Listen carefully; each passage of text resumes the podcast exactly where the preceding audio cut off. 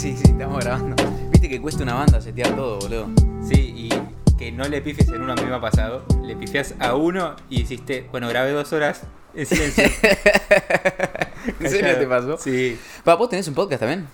Eh, sí, ahora muy específico, pero he pasado por varios tipos de podcast en, en mi vida. Algunos de las empresas, otros propios. Pero ahora tengo uno específico de NFTs, que son Ah. episodios así muy cortitos de 10-11 minutos, caso de uso, caso de uso, caso de uso. Ah, bien. Y bien, bien explicativo, bien informativo. Sí, sí, sí, muy específico. Pero, A ver, tirate una, una intro para, para la gente que no te conoce. O sea, ¿quién sos? Uh, ¿Qué haces? Hola, soy Goku.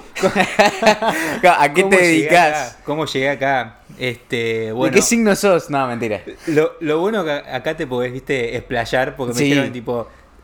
Formato largo. No, hay- No hay límite, No, no, hay límite. límites, entonces eso está bueno, porque a veces cuando tenés que resumir es tipo, Sí. ¿qué haces? Ya, ya, ya, ya, ya. Y decís, Claro, no "Ah, es tipo pará". una entrevista de Infobae que tenés que estar ahí. Claro. Ya, tranqui, tenés, resume toda tu vida, pero tenés 30 segundos. Bueno, vamos al corte, tipo, no. No, literal. Quiero explicar. Eh, bueno, vamos a hacer la, la- la historia, el, el arco de la historia. Sí, sí, hay tiempo, así que explayate todo lo que quieras. Tengo 28 años. Hace 10 años tomé la decisión aproximadamente cuando tenía, estaba terminando de los 17, 18 años, estaba terminando la secundaria, arrancando lo que era la universidad. Bien. Y en ese momento creo que es, es como el momento clave que decís, bueno, ¿qué voy a hacer de mi vida? Momento que tenés el culo lleno de preguntas. boludo. Total. eh, básicamente el punto de quiebre fue, nunca en mi vida había salido del país, ¿sí? Nunca había salido del país. Y justo por una casualidad de una cosa que, que le salió a mi vieja, una, una combinación de cosas, fue la primera vez que salía del país y fue a Cuba. Mirá. Uy, linda primera vez a Cuba, Sí, boludo, nada que. Fue aleatorio, como decís, Ay, tipo, bueno, te no, vas no. a, no sé, a algún lugar, a Brasil, ¿viste? Vacaciones, claro. Sí, sí, a Cuba. Pues tipo, si tenés para elegir es como que, ok, sí, terminamos ahí. Eh, entonces dije, qué interesante, hay un montón de cosas afuera de la frontera, porque es cuando, viste, cuando se te destraba un mundo nuevo que decís, esto no tenía en mi cabeza que podía ser una posibilidad. Claro. Y ahí se abrió, como decís, bueno, se abrió Sí, el, sí, sí. el mapa mundi. Como dice Ma- Rama, se desbloqueaste mapa en el GTA, ¿viste? Tenés mapa infinito. Y yo me seguía Claro. moviendo en este cuadrado, decís, sí, ahora hay un montón de cosas para ver. Claro. ¿Pero qué Y- fueron por tema laboral o.? Sí, fue por tema laboral de mi vieja que salió la oportunidad y dijo, bueno, primera vez que salimos, vamos todos, vemos No cómo tenías vamos. que ir a vivir, digamos. No, no, no, no. Fue un, un viaje. Un viaje, un viaje. Sí. Y, mm, y en ese momento fue, dije, "Ah, qué interesante, quiero ver cómo puedo hacer para, para viajar. Claro. En ese momento no existía mucho el concepto de ni nómada digital, ni... Recién empezaba a aparecer la palabra en Estados Unidos, ¿viste? Era como muy... Claro, estamos qué año? hablando de año 2012. 2011. 11. Ah, 2011, no, sí. era. No, estaba todo muy verde. Instagram estaba empezando. Estaba empezando en Instagram. era- Empezando. Twitter estaba ahí como me- en esa, metiéndose, era como Sí. Muy reciente. Y a todo. Instagram subías una foto de lo que te almorzaste. Sí, sí, era foto, de comida. Era- era. Instagram era las historias de Instagram. Claro. ¡Mirá! Mirá. Claro, claro, tenés razón, boludo. Yo me acuerdo una de mis primeras fotos era una lata, tipo una lata de Pepsi que me pareció estética la foto y le saqué una foto. Es que Después la borré la archivé, pero, Para compartir fotos era. pero era como, era como las historias de hoy en día. Exacto. Y, mm, y ahí desbloqueé y dije, bueno, quiero empezar a ver cómo puedo hacer para viajar. Fui al viaje diciendo, bueno, quiero estudiar turismo, o sea, probablemente tenga algo que ver con viajar. Después me di cuenta que no iba a viajar yo, iba a hacer otros viajes, entonces Sí. ahí fue como que se, se trabó un poco el tema. Eh, empecé a estudiar turismo y lo que terminó sucediendo fue que en simultáneo, siempre fui una persona muy curiosa, muy de hacer, muy de, de crear y con internet obviamente iba encontrando esa, esa herramienta para poder crear cosas sin límites Claro. y, y siempre se me había dado bien escribir. Entonces dije, bueno, voy a Mirá. combinar un poco esto de internet, de escribir y en ese momento era justo el auge de los blogs. Ah. Este, Uy, agarré se como tiró ahí un WordPress. el momento Ay, ok. el momento de los blogs. Y dije, bueno, voy a empezar a escribir sobre lugares, voy a investigar sobre lugares y voy a arma- armar un blog alrededor de eso. Obviamente al principio no lo veía nadie, era como muy lindo el blog, pero no llegaba gente. tipo, estaba, estaba yo solo, tipo refresh, a ver si subía el contador. Audiencia cero. Audiencia cero. Entonces el próximo paso fue decir, voy a empezar a aprender cómo hacer que llegue gente al blog. Empecé a aprender, empecé a leer otros blogs de marketing digital, de ese mundo. Bien. Esto 2011, 2012, era Facebook el marketing, tipo, no Claro. exi- el- el- todo Facebook, Facebook, Facebook. Sí, sí, sí. Y, mm, y nada, empecé a agarrar herramientas alrededor de eso y el blog empezó a crecer, a crecer, a crecer. En ese momento, en ese crecimiento, empezaron a, empezaron a aparecer marcas del mundo del turismo que me decían, che, tipo, qué bueno lo que haces, quiero que hagas eso conmigo, tipo la parte de hacer crecer una marca en, en internet, era Claro. algo muy novedoso. Claro. Y, y en ese crecimiento el blog llegó a tener casi 300.000 visitas mensuales, tipo, No, creció una Un banda. montón. Y, y ahí empecé a poder viajar y a empezar a agarrar marcas, a brindarles servicios de marketing. Pero esto es. Early Internet Days. Sí, sí. o sea, sí. bien. Era un nómada digital sin que existiera el concepto. O sea, literalmente. Claro, boludo. el trabajo remoto era como rarísimo. Y, y empecé a poder viajar a partir de eso, empecé a agarrar obviamente los primeros clientes, empezó a formarse la- lo que era la agencia, era como los clientes se acercaban y decían, quiero que hagas esto conmigo, yo no tenía la menor idea de que era un servicio eso, era como, ok, dale, sí, hagámoslo. Dale. Sí, sí, sí. No tengo idea de cómo lo vamos Claro, a hacer, claro. pero vamos a probar. Claro. Y, y nada, y en ese crecimiento de, de lo que era la agencia, empecé a, a contratar gente, a sumar gente al equipo, Bien. todo 100% remoto. Y ya llegando a lo que era 2015, 2016, ya estaban bastante más posicionados en lo que era redes sociales, con el mundo del blog. Y, y ya formándose lo que era la, la agencia. Seguí viajando, o sea, la- vamos, a, vamos a resumir esa parte de la historia porque tiene mucho eso de creación de agencia. Pero entre mm, los 18 y los 25 años, que fue justo la pandemia, yo ahora tengo ve- 28 recién cumplidos, Sí. eh, entre los 18 y los 25 pre-pandemia, estuve por más de 30 países laburando de remoto, armando equipo. Y en el medio justo me asocié con Rodri, que, que es mi actual socio que, que vive en Uruguay, que mm, con él nos conocimos. Es muy gracioso, por un amigo en común que nos invitó a dar una charla en un evento de Red Innova, que estaba en ese momento acá en Argentina. Ajá. Eh, a los dos nos invitaron a una charla sobre el trabajo remoto en 2016-2017. Y entonces nos miran como diciendo, ¿qué, qué les pasa a estos pibes? Sí, ¿Quién va a sí. laburar remoto? Claro. Y era como, llegó la pandemia y dijimos, ¿vieron? ¿Vieron que veníamos hablando de eso? Eh, y nada, y hoy en día tenemos un ecosistema de empresas, tenemos, eh, mi socio fundó una academia de marketing que se llama Ecodiem, este, tenemos un- una agencia de marketing, una inmobiliaria en Uruguay, estamos metidos en el tema de los NFTs ahora. Claro. Creamos un ecosistema donde ya laburan más de 30, 40 personas 100% remotos eh, entre las diferentes empresas y son empresas que interactúan entre sí, entonces como creamos un mundo medio así Un de- ecosistema. un ecosistema. Nosotros decimos ecosistema porque es la forma más fácil de, de nombrarlo. sí, obvio. Y todos laburando remoto y podemos seguir viajando y, y estamos en esa. Qué locura, claro. Eso, eras un nómada digital cuando no existía el concepto. Claro. Y además, o sea, es como que conectaste, tipo, fuiste a Cuba, ahí te diste cuenta que te gustaba viajar. ¿Y cómo se te ocurrió empezar el blog? Me gustaba escribir. El, el momento de huracán no tengo idea de cómo fue. Pero Claro. la realidad es que. o sea, vos es- consumías blogs al menos, como que te ponías a... Sí, en, esa, en ese momento también estaba mucho el mundo de los foros, todo, todo ese Claro. ecosistema foros Taringa. y demás. Y O sea, vos eras un usuario activo de alguna de esas plataformas, como para que hayas tenido esa idea de decir, bueno, hago yo esto. Sí seguía algunos blogs este, de viajes y demás. Era como decís, bueno, tipo, me manejé, quiero viajar. Bueno, voy a leer gente que esté Ah, hablando de esto. Bien. Claro. Y, y empecé como es, ese fue el punto de partida. Y después, obviamente, con la, con la facilidad que tenía de agarrar y construir cosas online, eh, empecé por ahí. De hecho, creo que el- una, una cosa que siempre cuento muy divertida, cuando empecé con la agencia, yo sabía usar Photoshop porque a los 13, 14 años vendía firmas para los foros. Con- hechas con Photoshop. Mirá. Ah, mirá. Este, que la gente tipo decía, che, yo quiero, no sé, el, el escudo de Racing con que se vea esto. Y yo sabía más o menos diseñarla y tipo guachín y a veces lo- los vendía, los cambiaba por cosas así. Entonces, Mirá. Bien. fue como la primera experiencia de entender cómo usar eh, comercialmente las habilidades digitales. Y, y a partir de ahí fue como toda una construcción. El blog también, la parte de diseño la pude hacer a partir de lo que había aprendido con eso. Y Claro. se fue armando medio así. Y, y los primeros clientes, ¿cómo, o sea, ¿cómo, cómo te contactaron? ¿No? Como que debe ser, ¿no? Vos Claro, tenías tu blog. Encima hoy en día es re fácil porque, por ejemplo, entras a la red social de alguien y algún contacto encontrás un mail, un teléfono, un WhatsApp. Pero en esa época, ¿cómo fue que dieron con vos? Vos tenías el blog y cómo daban las marcas con vos. O, o la primer marca, ¿no? ¿Cómo fue esa primera colaboración? Tipo, siento que es re falopa. Una cosa muy, muy divertida de, de ese momento era que, claro, yo era un guachín, tenía 18 años, 17, 18 Claro. años. Y era tipo sentarme con empresas, era como con el dueño de la empresa, que tenía, no sé, 40, 50 años, que no entendía de redes, no sabía para qué, no, no tenía idea. Es la clásica, igual es todo lo que con Sí. todas las agencias lidian con lo mismo. Sí, pero en ese momento ni siquiera creían que era importante estar en redes sociales. ahí está. Claro. Ahí está, ahí está. Ahora Encima como lo tenía que convencer. diciendo, sí, tipo. Claro, tenías que vender el tema a redes. Claro. Date cuenta, ¿viste? Esto- Ese Claro. momento va, va a pasar. Y mm, entonces era como todo mucho más complejo, era explicar eso. Y encima, una vez que decía, ok, lo entiendo, le decía, y laburo online, no voy a venir a la oficina. Era como, tipo, le agregabas una variable de dificultad más. era Sí, como, sí, sí, sí. Y laburo remoto. Era como, entendelo. Claro, Funciona claro. así.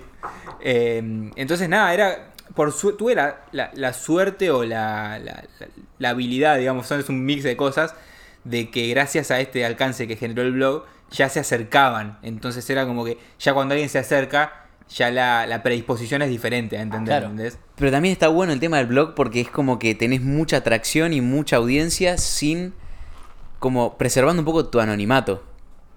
¿No? Sí, sí, hasta un punto, porque obviamente yo después lo que, lo que entendiera que era también importante construir mi marca personal, Sí. en ese sentido, de, de posicionarme más allá del, del blog. Después el blog también, obviamente, a medida que lo escribía, no tenía mucho más resultado cuando escribía yo y no escribía tipo genérico. Claro, claro. Claro. Y, y eso empezó a conectar mucho más. Y también cuando yo empecé a viajar pude escribir de, de cosas propias y experiencias propias. Entonces como que empezó a mirar hacia una marca más personal. Eh, y eso obviamente también me posicionaba. Sí. Y, Claro. y una cosa también que fue un- como un punto de quiebre interesante fue una competencia que hubo de, de blogs, una onda así, Ah, que hizo la Feria de Turismo de España de, de Madrid, es un evento en- dentro del mundo turismo muy grande. Mirá. Y, mm, Claro, es tipo el endeavor del turismo. Claro, sí, sí, sí, sí. Y dentro del, de habla hispana es el evento más grande, el de España. Eh, y en esa competencia me mandé, dije, ya fue, Olin. Y salió el tercer mejor blog de Latinoamérica y el mejor de Argentina. Ah, en mirá. esa Bien. competencia. Y eso, tipo, algunas cosas en los medios. ¿En qué año fue eso? Esa competencia fue en 2013. Uf. Sí, pero en, en ese momento No. las redes eran nada. No. Existía nada. Era Facebook, era spamear en Facebook. Era Facebook. orgánico.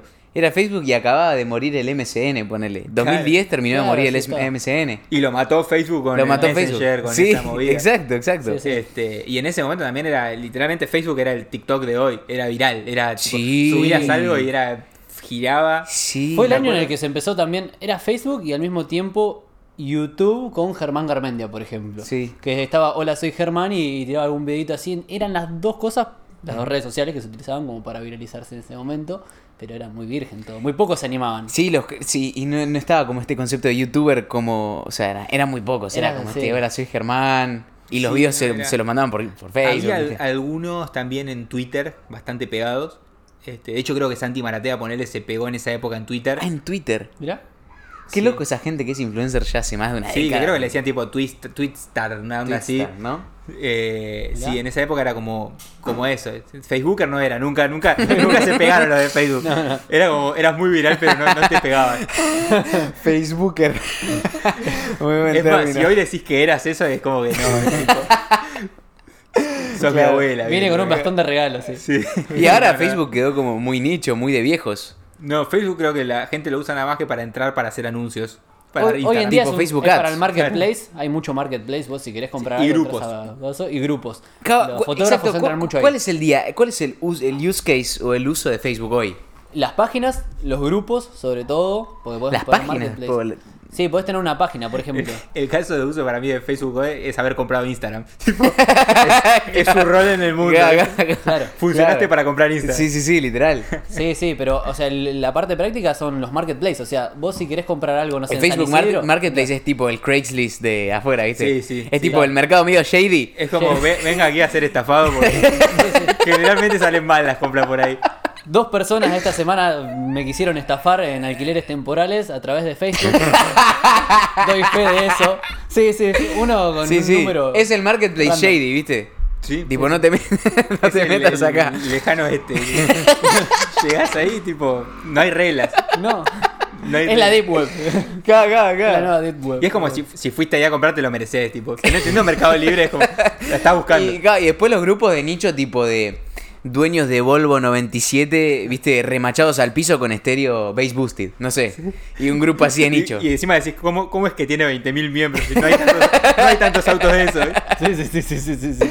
Sí, sí, yo creo que quedó como en ese. ese... Allá en Junín uno- había uno que se llamaba Picadas del Posada, que se hacían picadas en moto en la avenida Posadas, para la redundancia, sí. Ah, ve, acá, re de nicho. Y- La avenida Posadas en Junín. Hacían picadas y, y se empezaron a meter. Y hoy en día tiene como 60.000 miembros tirando fruta, pero algo así o más.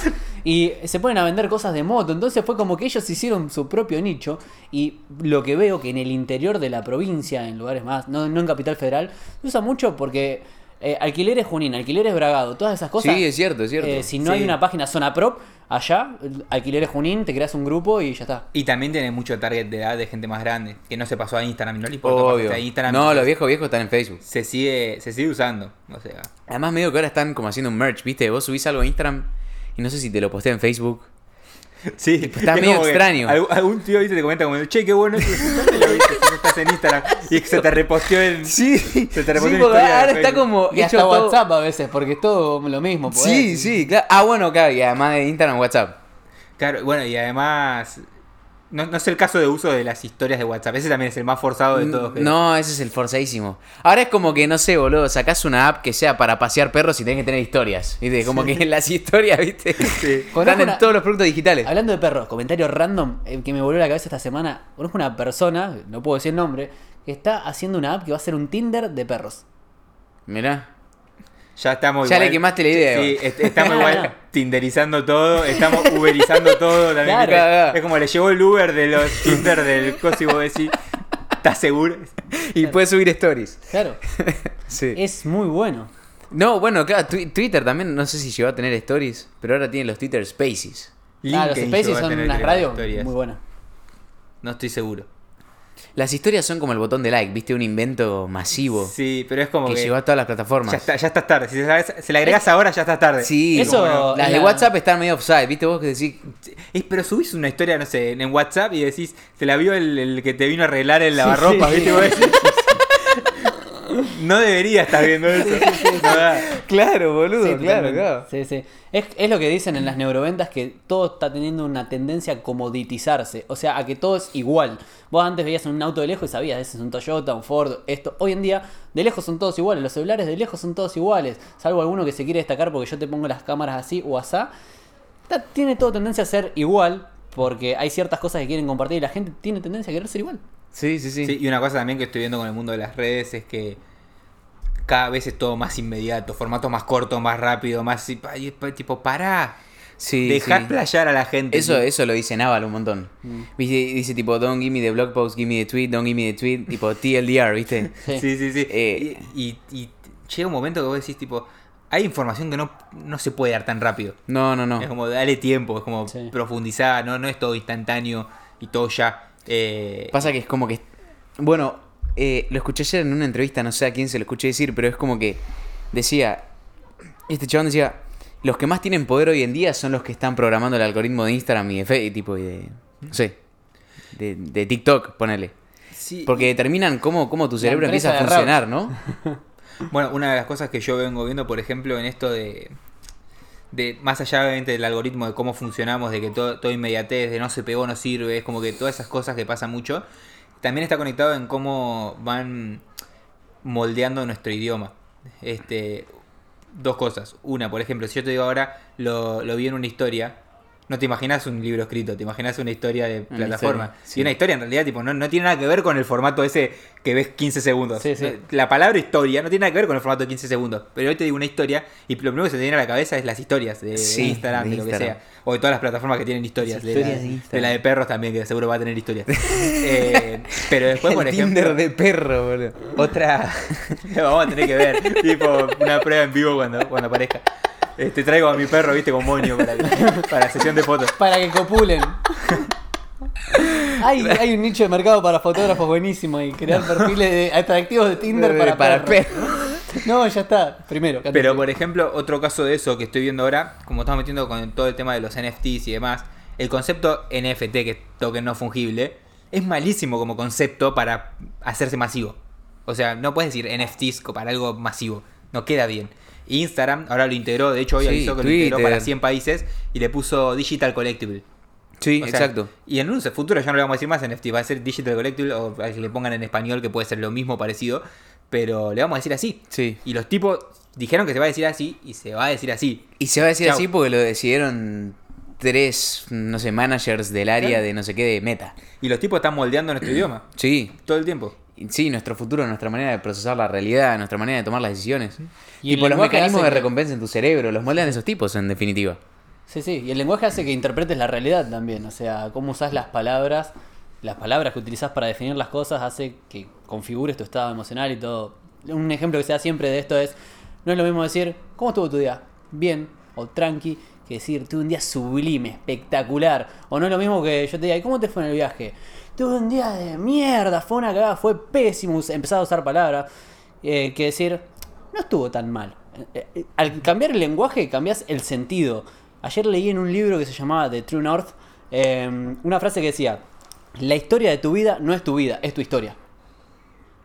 Hay una, Es- una cosa quizás. sobre eso, creo que es el libro el de Pensar rápido, Pensar despacio. Sí, que habla esto de, de cómo las personas viven su vida, que hoy se vive mucho más la vida y las experiencias por lo que vas a contar que por la experiencia en sí. Sí. Y eso son las redes sociales. Sí. Claro, O sea, la gente vive más por la foto. Por la foto de Instagram. Sí. Tipo, boludo, no sé, vas La a comer un lugar. eso. Viste, vas a comer un lugar lindo y lo primero que quieren es tipo, no, pará, no toques el plato. Foto. Total. Y a mí me pasa, por ejemplo, en eso que jodíamos antes fuera de cámara, que te decía, soy un poco el, el anti-influencer que tiene seguidores, porque a mí me pasa, eso que decía, no sé, en 35 países, debe haber fácil 8 o 10 países que me olvidé de salir en fotos. Es como que tengo fotos del lugar, pero Claro. nunca me saqué una foto yo Sí, en sí, el sí, lugar. sí. Sí, sí. Es como que digo, Sí. claro, sí, es, pero porque no me, no me sale natural. Pero de repente tenés personas donde primero es la foto en el lugar y después veo si está bueno el lugar. Hay gente que va a recitales y que mira el recital a través de la pantalla del teléfono o de la cámara o de lo que sea. Es, Es no, eso ya es... Y en ese libro habla de eso, es como muchas veces se vive la vida por lo que se va a contar después hacia afuera que por la experiencia en sí. ¿Y por qué crees que, que vivimos tanto por. O sea, por, por, por cómo nos ven los demás, en Por definitiva? las redes sociales.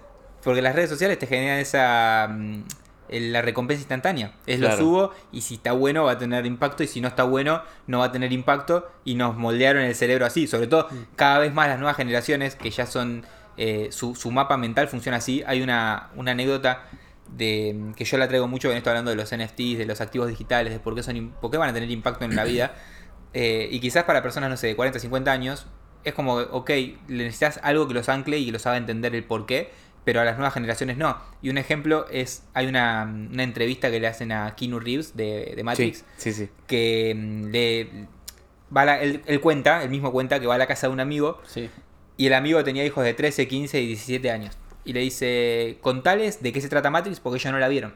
No saben de qué se trata Matrix. Matrix es del 2000 más o menos. No la vieron. Entonces él dice, bueno, hay una persona que, nada, historia corta, entra en un mundo y hay veces que está en un mundo digital y no logra diferenciar cuando está en el mundo digital y cuando está en el mundo real. Y el nene de 3 años lo interrumpe y le dice, ¿y para qué los quiere diferenciar? Oh. Si todo el tiempo estamos yendo y viniendo entre mundos virtuales y mundos físicos. Pegado el nene, boludo. Claro. Y claro, y al loco se le hizo, tipo, se le explotó el cerebro y dijo, claro, la- los mapas mentales de las nuevas generaciones ya tienen los dos mundos integrados. Claro. Es que siento que sobre, sobre todo en las nuevas, nuevas generaciones, tipo los pibes que nacen en el 2022, son Sí. cyborgs, boludo. No tipo tienen- una extensión de su, de su ser es el iPhone, tipo el celular, boludo. Son Exacto. androides, boludo. Y Sí. partiendo de esa base, donde cuando se involucran en estas tecnologías, las tecnologías tienen estos algoritmos de inmediatez, de impacto instantáneo, de, de recompensa, de dopamina que te genera el like, etcétera, que de hecho se ha estudiado que te Sí, esa dopamina, el Sí, like, obvio. eh, y el actualizar. Y si te fijas, por ejemplo, Instagram no te actualiza cada like instantáneo. Lo que te hace te actualiza cada X cantidad de tiempo y te hace un acumulado. Entonces, todas esas variables están pensadas para generarte eso. Para que estés actualizando, a ver, uy, si a ver si cambió. Sí. O TikTok cuando salís, TikTok es maquiavélico. No, no, cuando apretás TikTok el es- botón de salir te muestra un video más y sumamente atractivo. Y si no salís y si no tenés desactivadas todas las notificaciones, que le recomiendo a todo el mundo desactiven todas las notificaciones sí. de todas las redes, Sí, sí. si no las tenés desactivadas, te llega una notificación de un comentario. O sea, literalmente salís de la app y en menos de 30 segundos te sale una notificación de un comentario y te lleva, como recién saliste y tenés facilidad cognitiva, como diría Kahneman, te da, ah, clic, a ver, y, y volvés a entrar en el loop. La única manera de cerrar TikTok es metiendo el celular en agua. Cinco minutos. No, TikTok, TikTok es eh, creo que la aplicación más diseñada para mantenerte como si fueras un bot, boludo. En piloto automático. Yo no sé si le gané o me ganó. Porque, o sea, yo, no la- yo como te decía antes, la tenía, la tuve instalada cuatro veces. Las cuatro veces no me duró más de una semana porque no me sentía tipo nativo a ese, a ese consumo inmediato. Y medio que me, me terminé yendo varias veces. Claro. Creo No- que por suerte, como usuario, creo que por suerte como Sí, usuario. sí. O sea, no me quiero poner en modo conspirativo, pero es como que. O sea, lo que están haciendo, en definitiva, los ingenieros de TikTok, por ejemplo, con el producto que tienen, es tener a la gente como idiota horas y horas y horas enfrente de la pantalla. Es que la moneda. Entonces, yo lo que pregunto Perdón, es: ¿por qué? Eh, atención, O sea, la moneda por- más cara que hay hoy en día es atención. O sea, estás pagando con atención. Porque vos, al pagarle con tu atención y quedarte así, como NPC, como decimos siempre, mirando una pantalla en blanco, te empiezan a meter información, comerciales y todo por atrás. Tenés al chino Q Park eh, que agarra y que se pone a hacer bailes y a gritar despacito en el medio de la calle con una bebida energizante. Y le estás dando views y atención. 4 millones de personas, 20 millones de personas ven Hace eso. un tiempo el, el CEO de Netflix le preguntaron eh, quién es tu competidor principal y la respuesta fue el sueño. Ah, sí. No, Sí, sí. dropeaba esa. Sí. Imagínate, imagínate hacia dónde, hacia dónde están yendo. Esto de eh, que no termina un episodio y te muestra el siguiente. Pero ustedes no piensan que Bueno, a ver, pero modo conspirativo, ¿no? Pero que, que hay como. No sé, boludo, un Higher World Order, que hay un, no sé, una sala de 10 tipos con traje que dicen Es que- queremos esclavizar a la población. Ni siquiera do- dos cosas. Ni siquiera está oculto. O sea, hay, por ejemplo, en el claro. metaverso hay un, un, un foro de las personas que están creando las, las bases del metaverso y donde se unen los de Meta, los de Apple, los de, y se juntan ahí a hablar de cuáles van a ser los estándares del metaverso.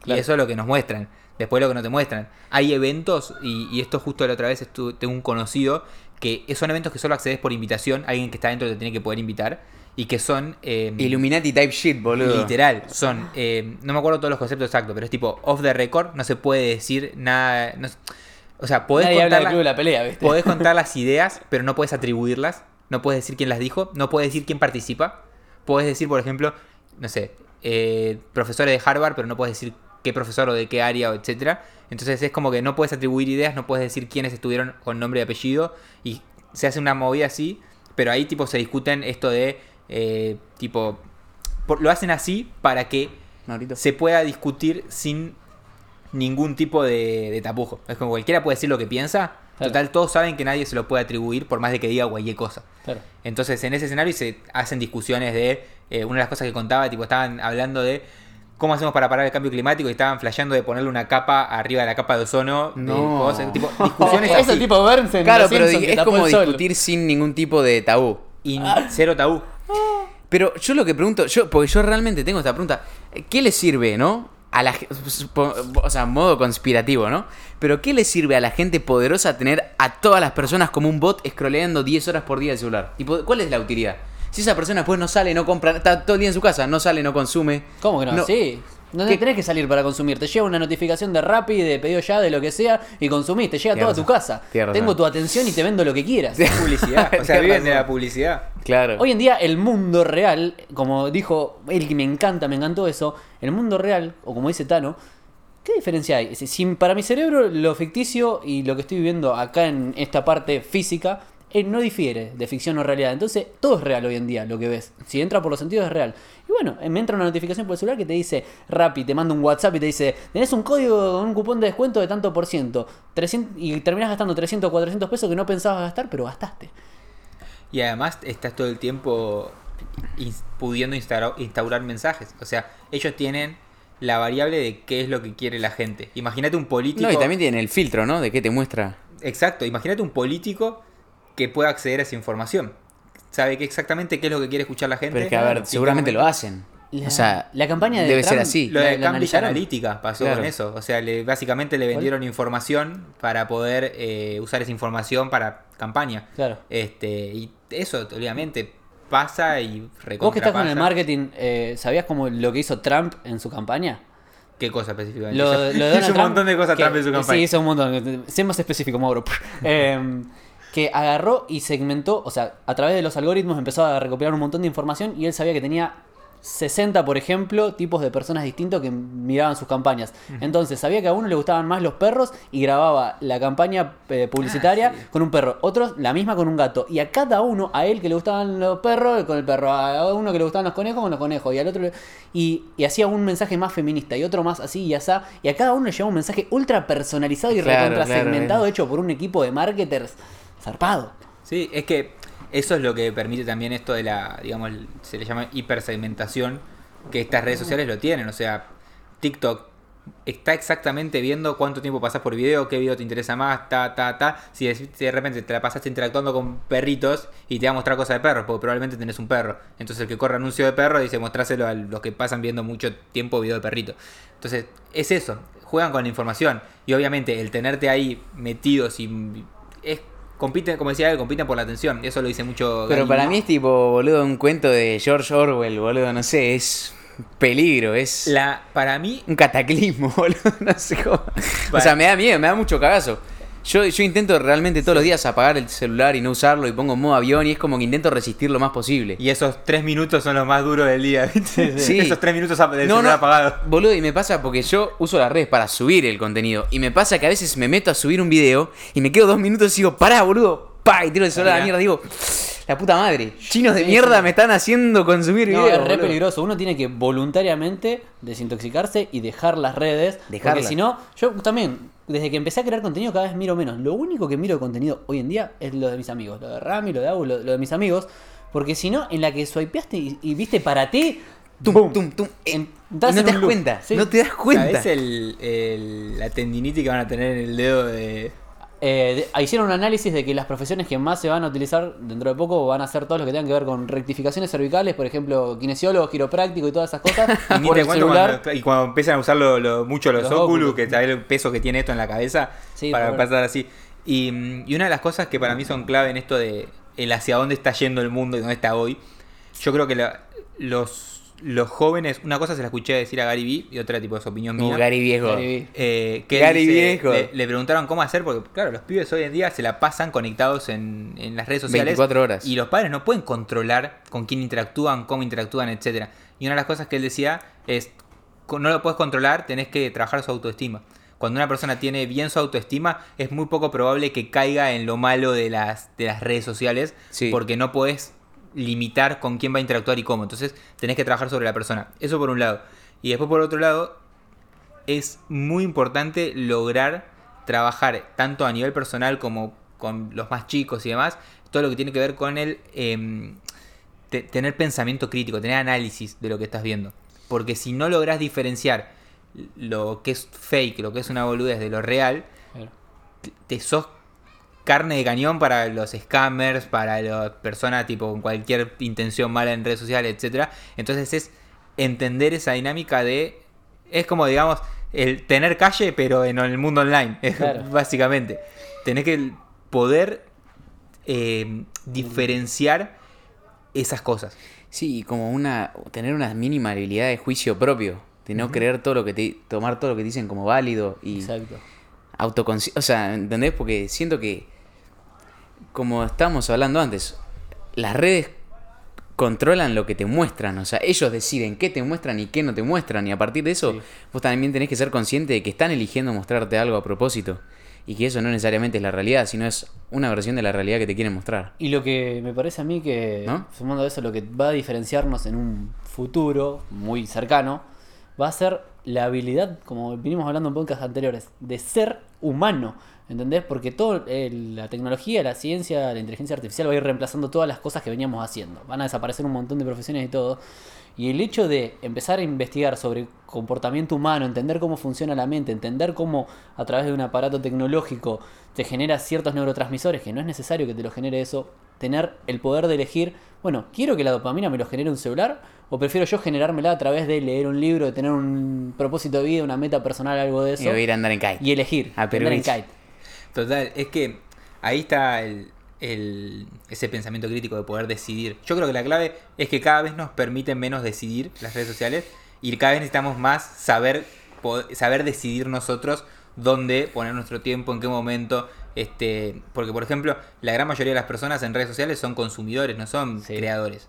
Eh, y en ese escenario es porque están decidiendo pararse desde ese lugar. Y yo creo que yo casi todas las decisiones que, que tomé en mi vida, esto de poder viajar, laburar remoto, todas esas cosas, fueron en, en pos de esa, de tener libertad. De tener y también el liderazgo, ¿no? De tu vida. De tener libertad. de y para mí la libertad es la- tener la capacidad de decidir. Tener la capacidad de decidir desde dónde quiero trabajar, con quién quiero trabajar, con quién no quiero trabajar, eh, qué herramientas quiero usar, qué plataformas no quiero usar. Este, por más de que me digan, Sí, che, ahora sí. TikTok sí o sí. Y yo digo, no, sí o sí no. Sí o Claro. sí si yo quiero que sea parte de mi vida y me va a generar más beneficio de lo que me va a sacar. Este, Muy entonces, el poder decidir es creo que una de las La- puntas clave de todo La esto. tiró Hay ahí, una, hay eh, una ahí cosa la tiró. Que, que para complementar eso, eh, mi amigo Julián Aniceto, el que te comenté de La Plata hace un ratito, él dice que, como diría Kahneman, estamos sesgados. Por, dice que no hay países, que hay una gran trata, de- que hay una gran red de trata de personas y que todos somos las putas, sí, vamos a bloquear esta parte después si querés, pero que, que todos somos la- las locas. y que creen, creen, creemos que podemos decidir, pero en realidad ellos deciden dentro de qué opciones podemos elegir y no podés elegir vos realmente. Porque ellos te dicen, bueno, podés elegir la comida que querés. ¿Tenés pasta o carne? No, pero yo quiero una ensalada. ¿Tenés pasta o carne? Y te muestran tanto la pasta y la carne que ni siquiera se te cruza por la cabeza decir, yo quiero comer lechuguita. Sí, Eso, obvio. eso es lo que decía antes de que me pasó a mí con lo de la primera vez que salí del país, como que se desbloqueamos un nuevo mapa. Este, Sí. Que antes, cuando vos tenés ese mapa mental de esto es lo que existe, no pensás en, bueno, ¿qué más existe? A menos que, obviamente con el tiempo lo puedes ir desarrollando, pienses qué más hay allá. ¿sí? Porque yo, por ejemplo, esto del trabajo remoto, cuando no existía el trabajo remoto, fue un... No debe ser esto lo único. O sea, si yo quiero poder viajar un montón de, por un montón de países del mundo, no puedo jugar con el juego de viajar eh, 15 días al año cuando me permiten. Claro. O sea, imagínate cómo hubiera podido hacer yo en 10 años, hacer 35 países haciendo 15 días al año. O sea, es imposible. Es imposible. Eh, entonces, el decir, ok, esto es, lo, esto es lo que veo. ¿Qué más existe? Y poder investigar, poder decidir investigar sobre algo. Y obviamente siempre vas a estar limitado. Pero es como que de alguna manera esos, esos límites siempre son impuestos por contexto, por familia, por, por claro. país. Pero Boludo. siempre hay algo más allá. Vos, vos- vos vas, no sé, vos querés ir a tomar algo con tu novia y abrís Google Maps y elegís dentro de las opciones de Google Maps. Sí, sí, sí. No es como que decís, bueno, vamos a, a Palermo a explorar. No, no, no. Vos o si explorás, abrís explorás de la red social. a ver opciones predeterminadas que te da la, la red social. Que encima seguramente están ajustadas a vos, a tus preferencias. Y Igual. yo una, eso creo que lo, lo, lo hackeé mucho en mi vida con, con los viajes. A mí, por ejemplo, una de las cosas que me encanta es no viajar tipo tour, o sea, ni en pedo. Claro. O sea, me Claro. gusta ir y decir, che, preguntarle al del hotel, decir, che, un lugar que esté bueno para comer por acá. Y es Ahí- como, que ahí vas a ese hackeaste esa. Matrix. Y en ese lugar le preguntás, che, ¿y a dónde puedo ir a comprar tal cosa? Allá. Y es como que te vas moviendo en base Por los a- locales. es como elige tu propia aventura, ¿viste? Sí, sí, sí. Eh, y se va moviendo así. Y eso para mí es clave para conocer un lugar. Ese vos- también, esa es la realidad de conocer también, ¿o no? Y, y una duda que tengo, vos que viajaste por tantos países, viajar obviamente te abre el, el espectro de experiencias y referencias que vas teniendo. ¿En qué sentís que en diferentes países que contribuyó a tu forma de hacer las cosas que viviste? O sea, ¿qué, qué viste en otras culturas y eso que vos dijiste? A mí a nivel personal. Sí, a nivel personal tuyo. Yo creo que primero, o sea, la- el punto de partida es no todo es como vos lo pensás. Es como, viste, no sé, a mí me dijeron una vez, eh, cuando, es- cuando iba a ir a India, un amigo me dijo eh, una frase que es tipo, no se puede hablar de, de tener un hijo sin tener un hijo y no se puede hablar de India sin haber estado en India, porque es Sí. otro planeta. Todo lo que vos Ah. crees que funciona de una manera, allá funciona distinto y es natural. Y es como si vos vas con tu mentalidad occidental de ciudad, de lo que sea, la vas a pasar mal, porque va a ser todo incómodo. Y es tipo, bueno, soltemos, soltemos y vamos a vivir como es acá. Ahí si va. ellos cruzan la calle y paran, o sea, vienen los autos por la calle y ellos cruzan y frenan al auto con la mano, vas a tener que cruzar así, si no vas a cruzar un- una calle en tu vida. una de las cosas, va, una de las anécdotas que para mí es la más divertida de todas, que en el momento no fue divertida, pero ahora es la más divertida de todas. Sí. Vamos, vamos a entrar en un contexto medio, medio random. ¿Todos ¿Vieron que les gustan las cosas aleatorias como dijimos sí, recién? Bueno, sí, sí. esto es mega aleatorio. Estaba en, en India, en una ciudad que se llama eh, Amritsar, que es a 20 kilómetros de la frontera con Pakistán. ¿sí? Ciudad. En el culo del puto mundo. Sí. Este, y estando allá, la Argentina raya. es el culo del puto mundo. Estaba en la raya y estaba ahí al lado, ¿viste? Nada que ver, boludo. Bueno, pero pará. Sí, ¿Dónde me compro? No, no, no. Partiendo de esa base. Nada que ver. Hay un evento que se hace allá, que es el evento famoso de la ciudad, que vas hacia, vas hacia la frontera. Sí, de los dueños del Volvo 97 remachado al piso. Claro, sí. Recomendación de Facebook. Auspicia pi- pocada, posada del picada, ¿viste? Todo al En realidad- revés. Ni en siquiera realidad fue picada, porque lo vi en TikTok. picada. Lo hacen ahí, hacen el Quilmes Rock, boludo. Claro. Escuchá, vas a la frontera de India y Pakistán. Literalmente la frontera. Sí. Es la, la frontera legal. Hacen. Es un estadio que está mitad del lado de India, mitad del lado de Pakistán. Donde todos los días los indios. Bueno, los indios son un montón de cantidad de gente. son No, una no banda. faltan indios. Son una banda. Meten un estadio de 60.000 personas más o menos, quilombo, ruido, para ver el- la bajada de bandera. Tipo, hacen como un baile los, los militares de India y de Pakistán, tipo, como que revolean las patas al aire, la gente festeja, que esto, que el otro.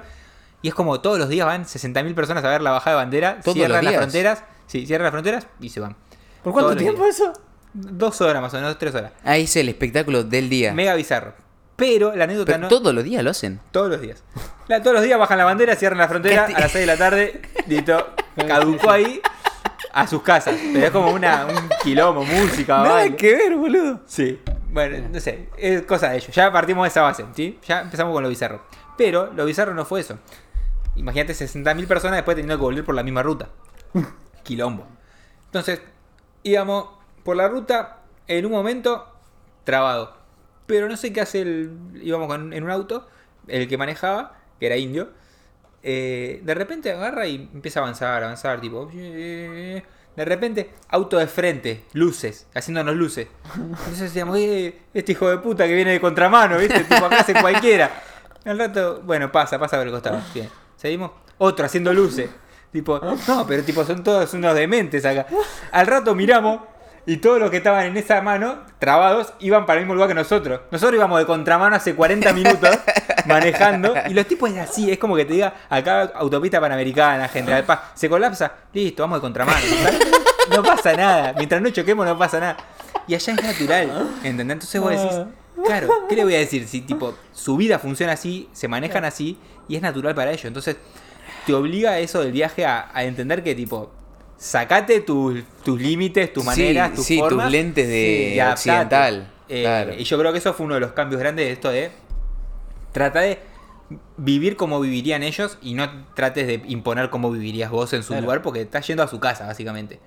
Eh, eso por un lado. Y después todo lo que tiene que ver, que también me sumó en el tema de. de conectado con eso, en la, en la versatilidad, en el- la empatía, en el entender, en el escuchar. Todas esas cosas creo que te, te amplifican mucho porque obviamente escuchás un montón de realidades súper diferentes. O sea, acá capaz que decimos, che, tipo, hay pobreza, eh, pero de repente capaz que no ves el mismo tipo de pobreza que, Claro. por ejemplo, en, en India es constante. Es tipo, la calle es gente viviendo en la calle todo el tiempo, en todos lados, en Claro. medio de la ciudad, constante. Claro, lo decís, normal es vivir en la calle, capaz. Claro. Y es muy loco. Entonces, hay un montón de, de- de- países y maneras de ver, de manera en que ven la muerte, cosas así que, por ejemplo, Ah, acá eso. es tenés mucho arraigo. El, se muere Estaban lo- los, los chicos estos, ¿de dónde eran? ¿De Senegal? Que bailaban con Sí. el, Que el sí. sí, ¿se te acordás? Bueno. Me había olvidado de lo loco es eso, ¿verdad? Se hicieron Ay, medio es virales. cierto, boludo. Era muy bueno. Ah, me había olvidado. Bueno, pero allá, por ejemplo, acá, ¿qué pasa? Se muere alguien, es tristeza, arraigo, Allá no lo veo más, tipo. Y allá, por ejemplo, eh, los hindúes, que es tipo la religión, eh, lo que tienen es que creen en esto de el, del karma, de si hiciste bien en tu vida, vas estás yendo, estás llegando a la, a la elevación, al nirvana, tenés como Sí. toda una, una variable alrededor de ello, o los budistas, todos tienen como que cuando te moriste es porque estás más cerca de llegar. Claro. Entonces como felicidad para ellos, como, che, ok, bien, es el cuerpo era una... Era, un- estabas acá de pasada, ¿entendés? Como que era el, el envase que te trajo acá para hacer, llegar más rápido a ese lugar. Qué loca, la- entonces la manera de verlo, el mapa mental en que lo ven, en que confirman ellos que sucedió algo, es muy diferente hasta de la sensación y los sentimientos que tienen. Acá- decís, tipo, qué locura. Algo que, que quiero acotar es que de eh, charlando con esto nos damos cuenta es que la realidad o lo que pasa, los sucesos, son neutros y nosotros en base a las reglas que tenemos y a los mapas mentales que tenemos, la interpretamos. un hecho neutro, una muerte de alguien. En un lugar lo lloran todo y en otro lugar lo celebran porque dicen sí, se fue al cielo, se fue a donde sea, a la siguiente vida. Y lo mejor de todo, para mí el- lo que conecta con eso es el concepto de que la realidad es transformable. O sea, es todo, toda situación es transformable Sí. dependiendo de cómo la agarres, cómo la veas, cómo te lo tomes. Mm.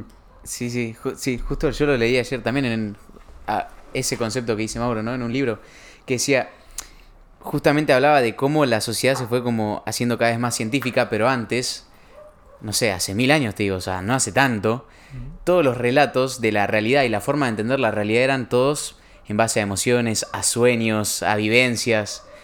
La Biblia, por ejemplo, es súper subjetiva en cómo cuenta las cosas, pero en ese momento era como este la descripción, por ejemplo, del origen del universo, era esta.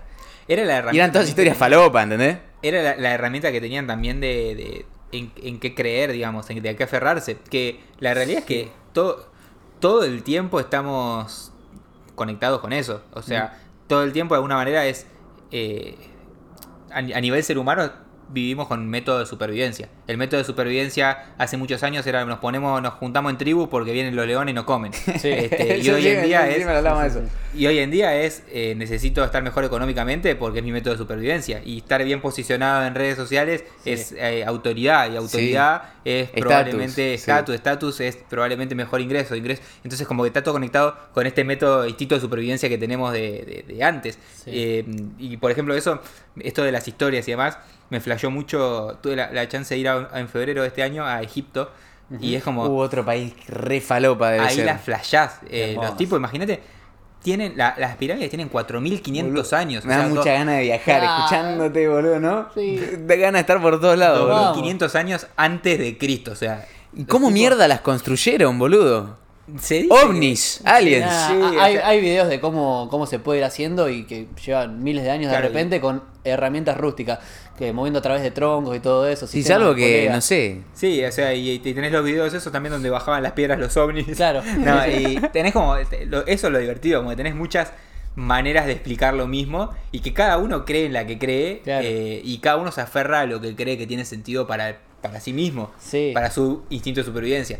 Y, y claro, en ese país los tipos estaban mega avanzados, pero también mirá lo que es la historia, porque los chabones estaban mega avanzados a nivel intelectual, construían cosas que nadie podía construir, tenían sistemas que nadie podía tener, pero a la vez eh, no eran buenos en aspectos militares. Entonces fueron invadidos eh, por los persas, fueron Y les invadidos entraron por todos los huecos. Fueron- claro, los invadieron todos y cada uno invadía y ponía su religión o sus cosas, ponía su religión y sus cosas. Entonces los tipos de lo que eran ellos no quedó nada real.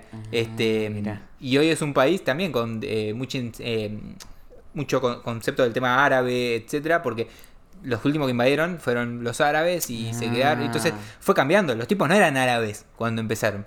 Claro. ¿entendés? Y, y fíjate cómo cambia eso de esto de el instinto de supervivencia de ese momento era tenías que ser el más fuerte porque si no te venían, te invadían y la Claro. cagaste. Hoy en día el instinto de supervivencia es tenés que ser más inteligente porque ya la fuerza no entra tanto en juego. No hoy, entra tanto en juego, cierto. hoy eh, las guerras son más de programadores que de, de gente fuerte. Sí, ¿entendés? boludo. Justo ayer creo que fue que mataron al líder de Al Qaeda con un dron, ¿entendés? Exacto, entonces Con es un, un, dron, o sea, lo dronearon. es un tipo manejando desde la casa. Sí, sí. Droneado, ¿entendés?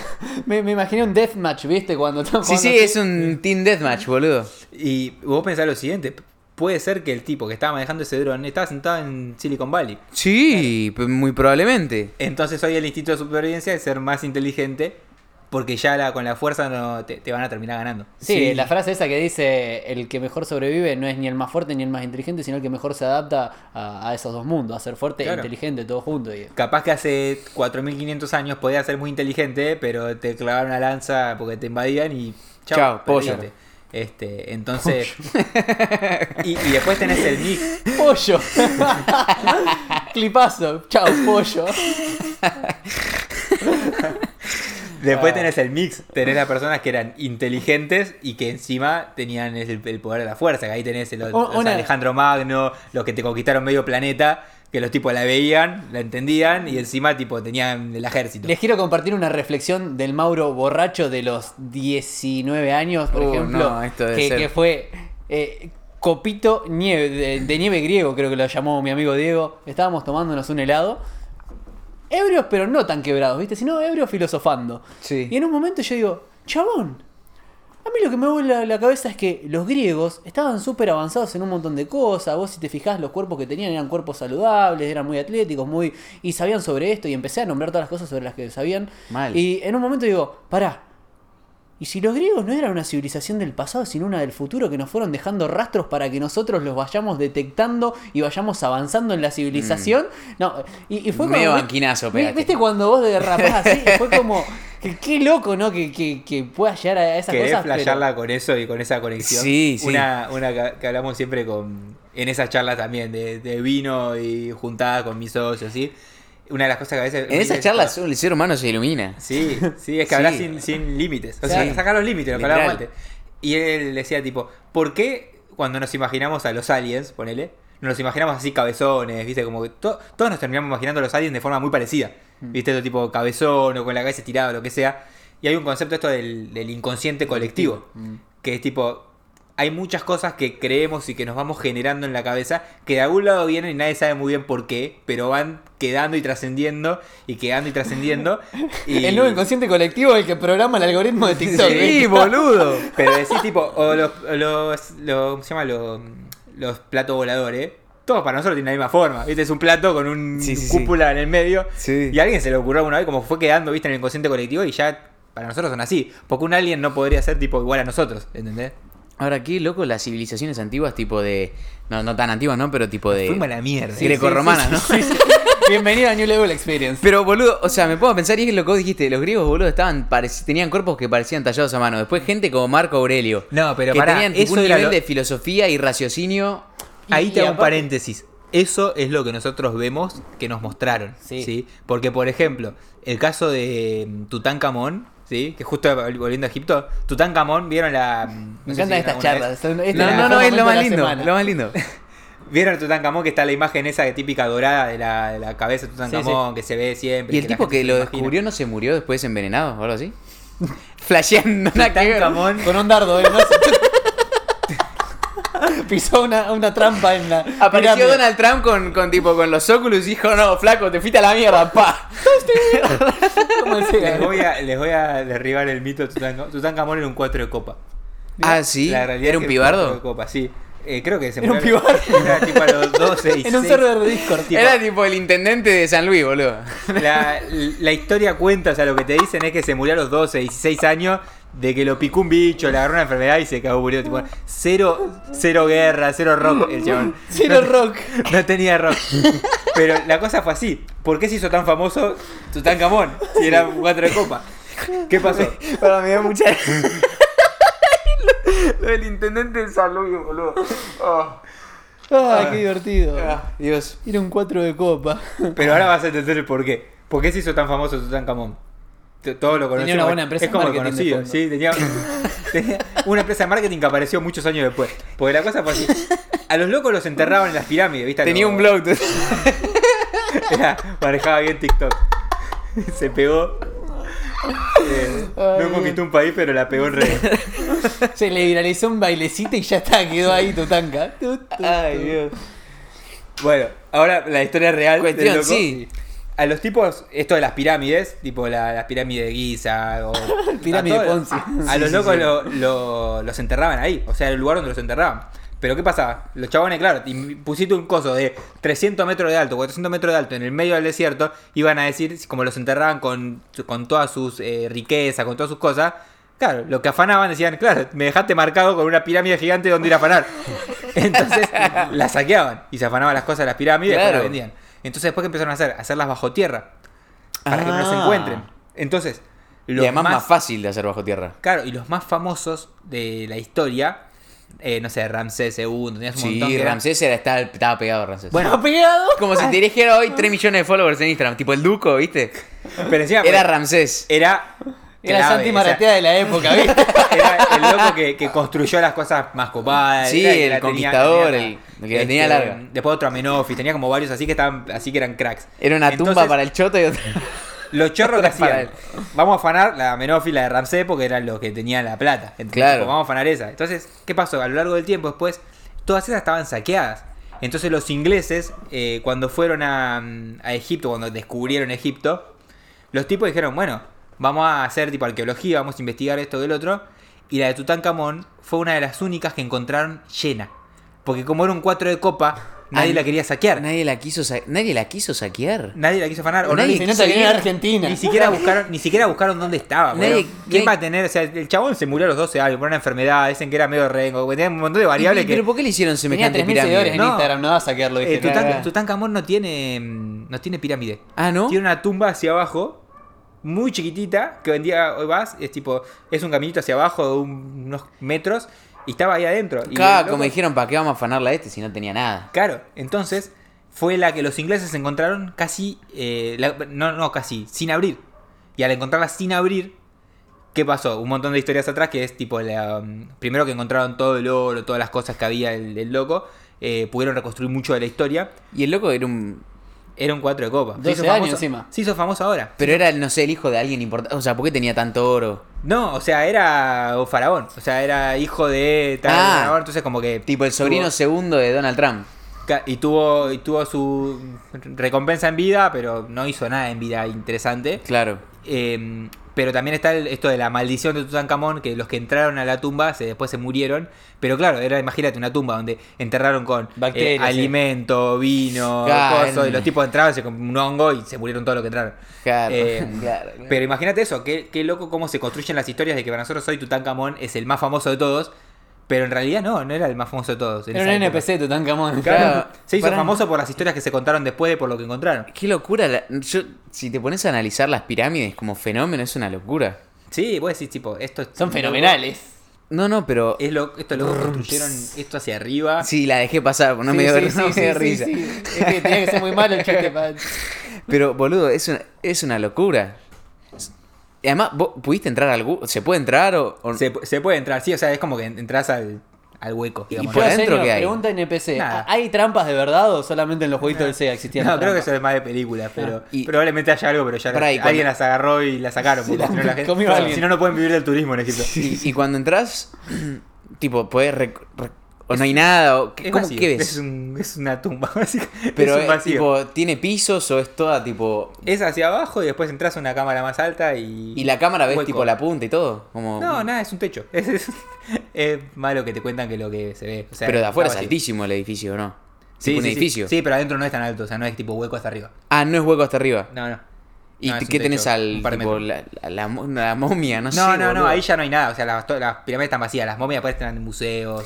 ¿Y cómo era el tema de las momias? Tipo, ¿por qué se llama momia? O... Porque los momificados. No, es- no es historiador. Claro. Te puedo estar chamullando en alguna parte y diciendo la verdad en otra. Es como que voy agarrando parte de lo que vi. No, básicamente era una manera que tenían de que De sepultar, de sepultar ellos y para que se sostengan a lo largo del tiempo, del tiempo, del tiempo. Claro, claro.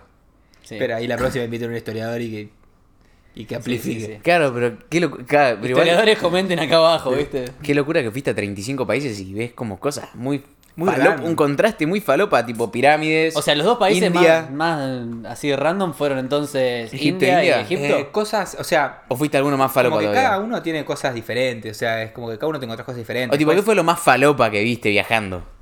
No, o sea, lo más, lo más raro fue tipo todo esto, esto de India. O sea, la- la- Ir en era- contramano 40 minutos. Claro, Claro. sí, eran como cosas que eran muy naturales y eran muy raras. Pero después tenías otros países que me encantaron, no sé, Nepal, eh, después tenés Emiratos Árabes, tipo, que es otro, otra cultura totalmente diferente. eh, y así tenés cosas así aleatorias que son muy interesantes.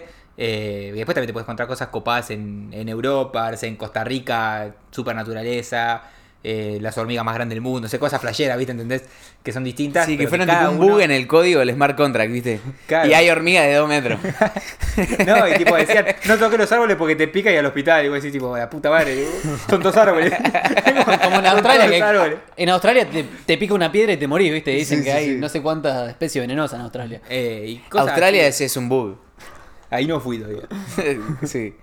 Este, pero, pero sí, creo, yo creo que cada lugar tiene, tiene lo suyo. Eso es lo, lo divertido. eh, Por eso también hay. Es divertido ir a lugares tan diferentes y ciudades tan diferentes y hablar con la gente y que te manden a comer en, no sé, en India, te decían anda a comer acá, ibas a comer ahí, te, no podías comer porque picaba hasta. O sea, en India van los mexicanos y dicen que les pica la comida. Claro. Es así. In- ah, ¿tan así? ¿eh? Pues es otro tipo de picante, es un picante que lastima, es tipo, no podés comer. Es súper picante. Cada tipo. Viene con hemorroides incluidas ahí directamente a. Que es tipo antiturista, ¿entendés? No, y es tipo, las primeras semanas tuvimos, era tipo, eh, comías y era decías, eh, por favor, no spicy, no spicy, no spicy, como muy sí, concreto. sí, ¿viste? no spicy, pero después te pica hasta No, el orto. no spicy. Y después nos enteramos a los 10 días, tuve casi 30 días allá, por allá. Eh, a los 10 días nos enteramos que le decías no spicy, era, no, le, no le ponían más del que tenía. Pero picaba una banda, no, no entienden nada. Y después dijeron decirle zero spicy y ahí empezamos a regular Ah, mejor. zero spicy, claro. Claro. ¿Y cómo viste vos el, con- el contraste socioeconómico en India? Pues seguramente tenés 10 tipos que viven riquezas que ni siquiera viven, no sé, en Arabia Saudita. en una frase. Sí. Es el país con mayor cantidad de ricos del planeta y con mayor cantidad de pobres del planeta al mismo tiempo. Drop- Es eso. O sea, ahí tenés el contraste, tipo, no existe la, no existe la clase media, básicamente. Drop the mic. No existe la clase media. o sea, Claro. El emoji ese Claro, que no hay, no hay clase media. hay, pero, ¿Pero qué es pero la, clase, media se hindú? creen ricos, básicamente. O sea, es como que si tenés una casa con tres habitaciones. Bueno, acá también. Ah, Acá hay clase media sí también. No, pero, o sea, ya básicamente tenés una, un lugar, tipo, que se le llames casa, con tres habitaciones y para comer todos los Sos días. rico. y Eh, pase. ¿Cómo cambia también entonces la definición de lo que uno ve como rico, pobre? Porque calculo No, que el pero hindú... también los ricos eh, tienen palacios. Palacios, claro, eso es lo que, lo que Eh, me imaginaba. Juan Bautista Según decía que ¿Quién es? lo- es un tipo que tiene una fundación que se llama Rugby. un amigo. No, no, no. Pero me dijo una vez que. Pero quedaba mejor decirlo así. Mi primo. No, Pero no, vieron no. cómo hicieron silencio. si no, no hubiera causado el mismo silencio. Mauro tiene la costumbre de siempre decir el nombre completo de la persona y siempre tira nombres completos y yo digo como si los conociera todo el mundo. Digo, ¿quién es, boludo? Tiene una fundación que se llama Rugbyers Sin Fronteras. Y, ah, pero es cono- Va, me suena. Sí, es conferencista también, Sí. etcétera. En Argentina Una sí. colección de NFT. En realidad, el que ¿no? conocés seguramente es Médicos Sin Fronteras. Sí. De ahí me sonaba, tipo, pero este era rugby. claro. Por facilidad cognitiva, ¿viste? Está bien puesto el nombre. Bueno, Dueños de Volvo sin fronteras. Sería raro. Ah, los tengo de algún lado. Ay, cómo le hicimos publicidad a ese tipo. Eh, bueno, y él decía que lo que le rompió la cabeza cuando estaba, creo que en India también, era que no entendía, tenía un- una traductora o un traductor y, y vio una familia sumamente emocionada. Entonces le dice, "T- traducime, ¿qué, qué están diciendo? Eh, pues estaban re emocionados. Y dice, están celebrando que le acaban de llenar el tanque y que tienen agua. No, no entiendo, ¿qué me querés decir? Dice. Que vinieron y le llenaron el tanque para que tengan agua durante una semana. Esa, sema- esa familia se va a poder bañar y va a poder tomar agua, tiene agua potable durante una semana. Y estaban celebrando tener agua, que para nosotros es abrir una canilla y sale agua. O sea, sería Exacto. irracional que no salga agua de una canilla. Total. Y, y allá lo celebraban. Y, mm, y con eso también es eso de, de, de- de entender, viste, la, la- lo que para uno es mucho y lo que para otro es, es normal. Y a veces no es normal lo que para nosotros es normal. Esto de tener un techo y tener salir la canilla y sale agua potable y que puedes tomar. Sí. Eh, es normal para nosotros y para otra persona no es, no es nada normal. Sí. Y eso también te lo, te lo pone muy en contraste lo- el tema de los viajes. Una cosa muy, Bien. muy loca que nos pasó a nosotros es que en uno de los, uno de los guías, eh, OM, se llamaba el guía. Om. Om. Om. Exacto. Y nada, pegamos muy buena onda, él hablaba español. Y nos dijo, los quiero invitar a comer a la casa de mi familia. ¿Sí? Los quiero invitar a comer a la casa de mi familia.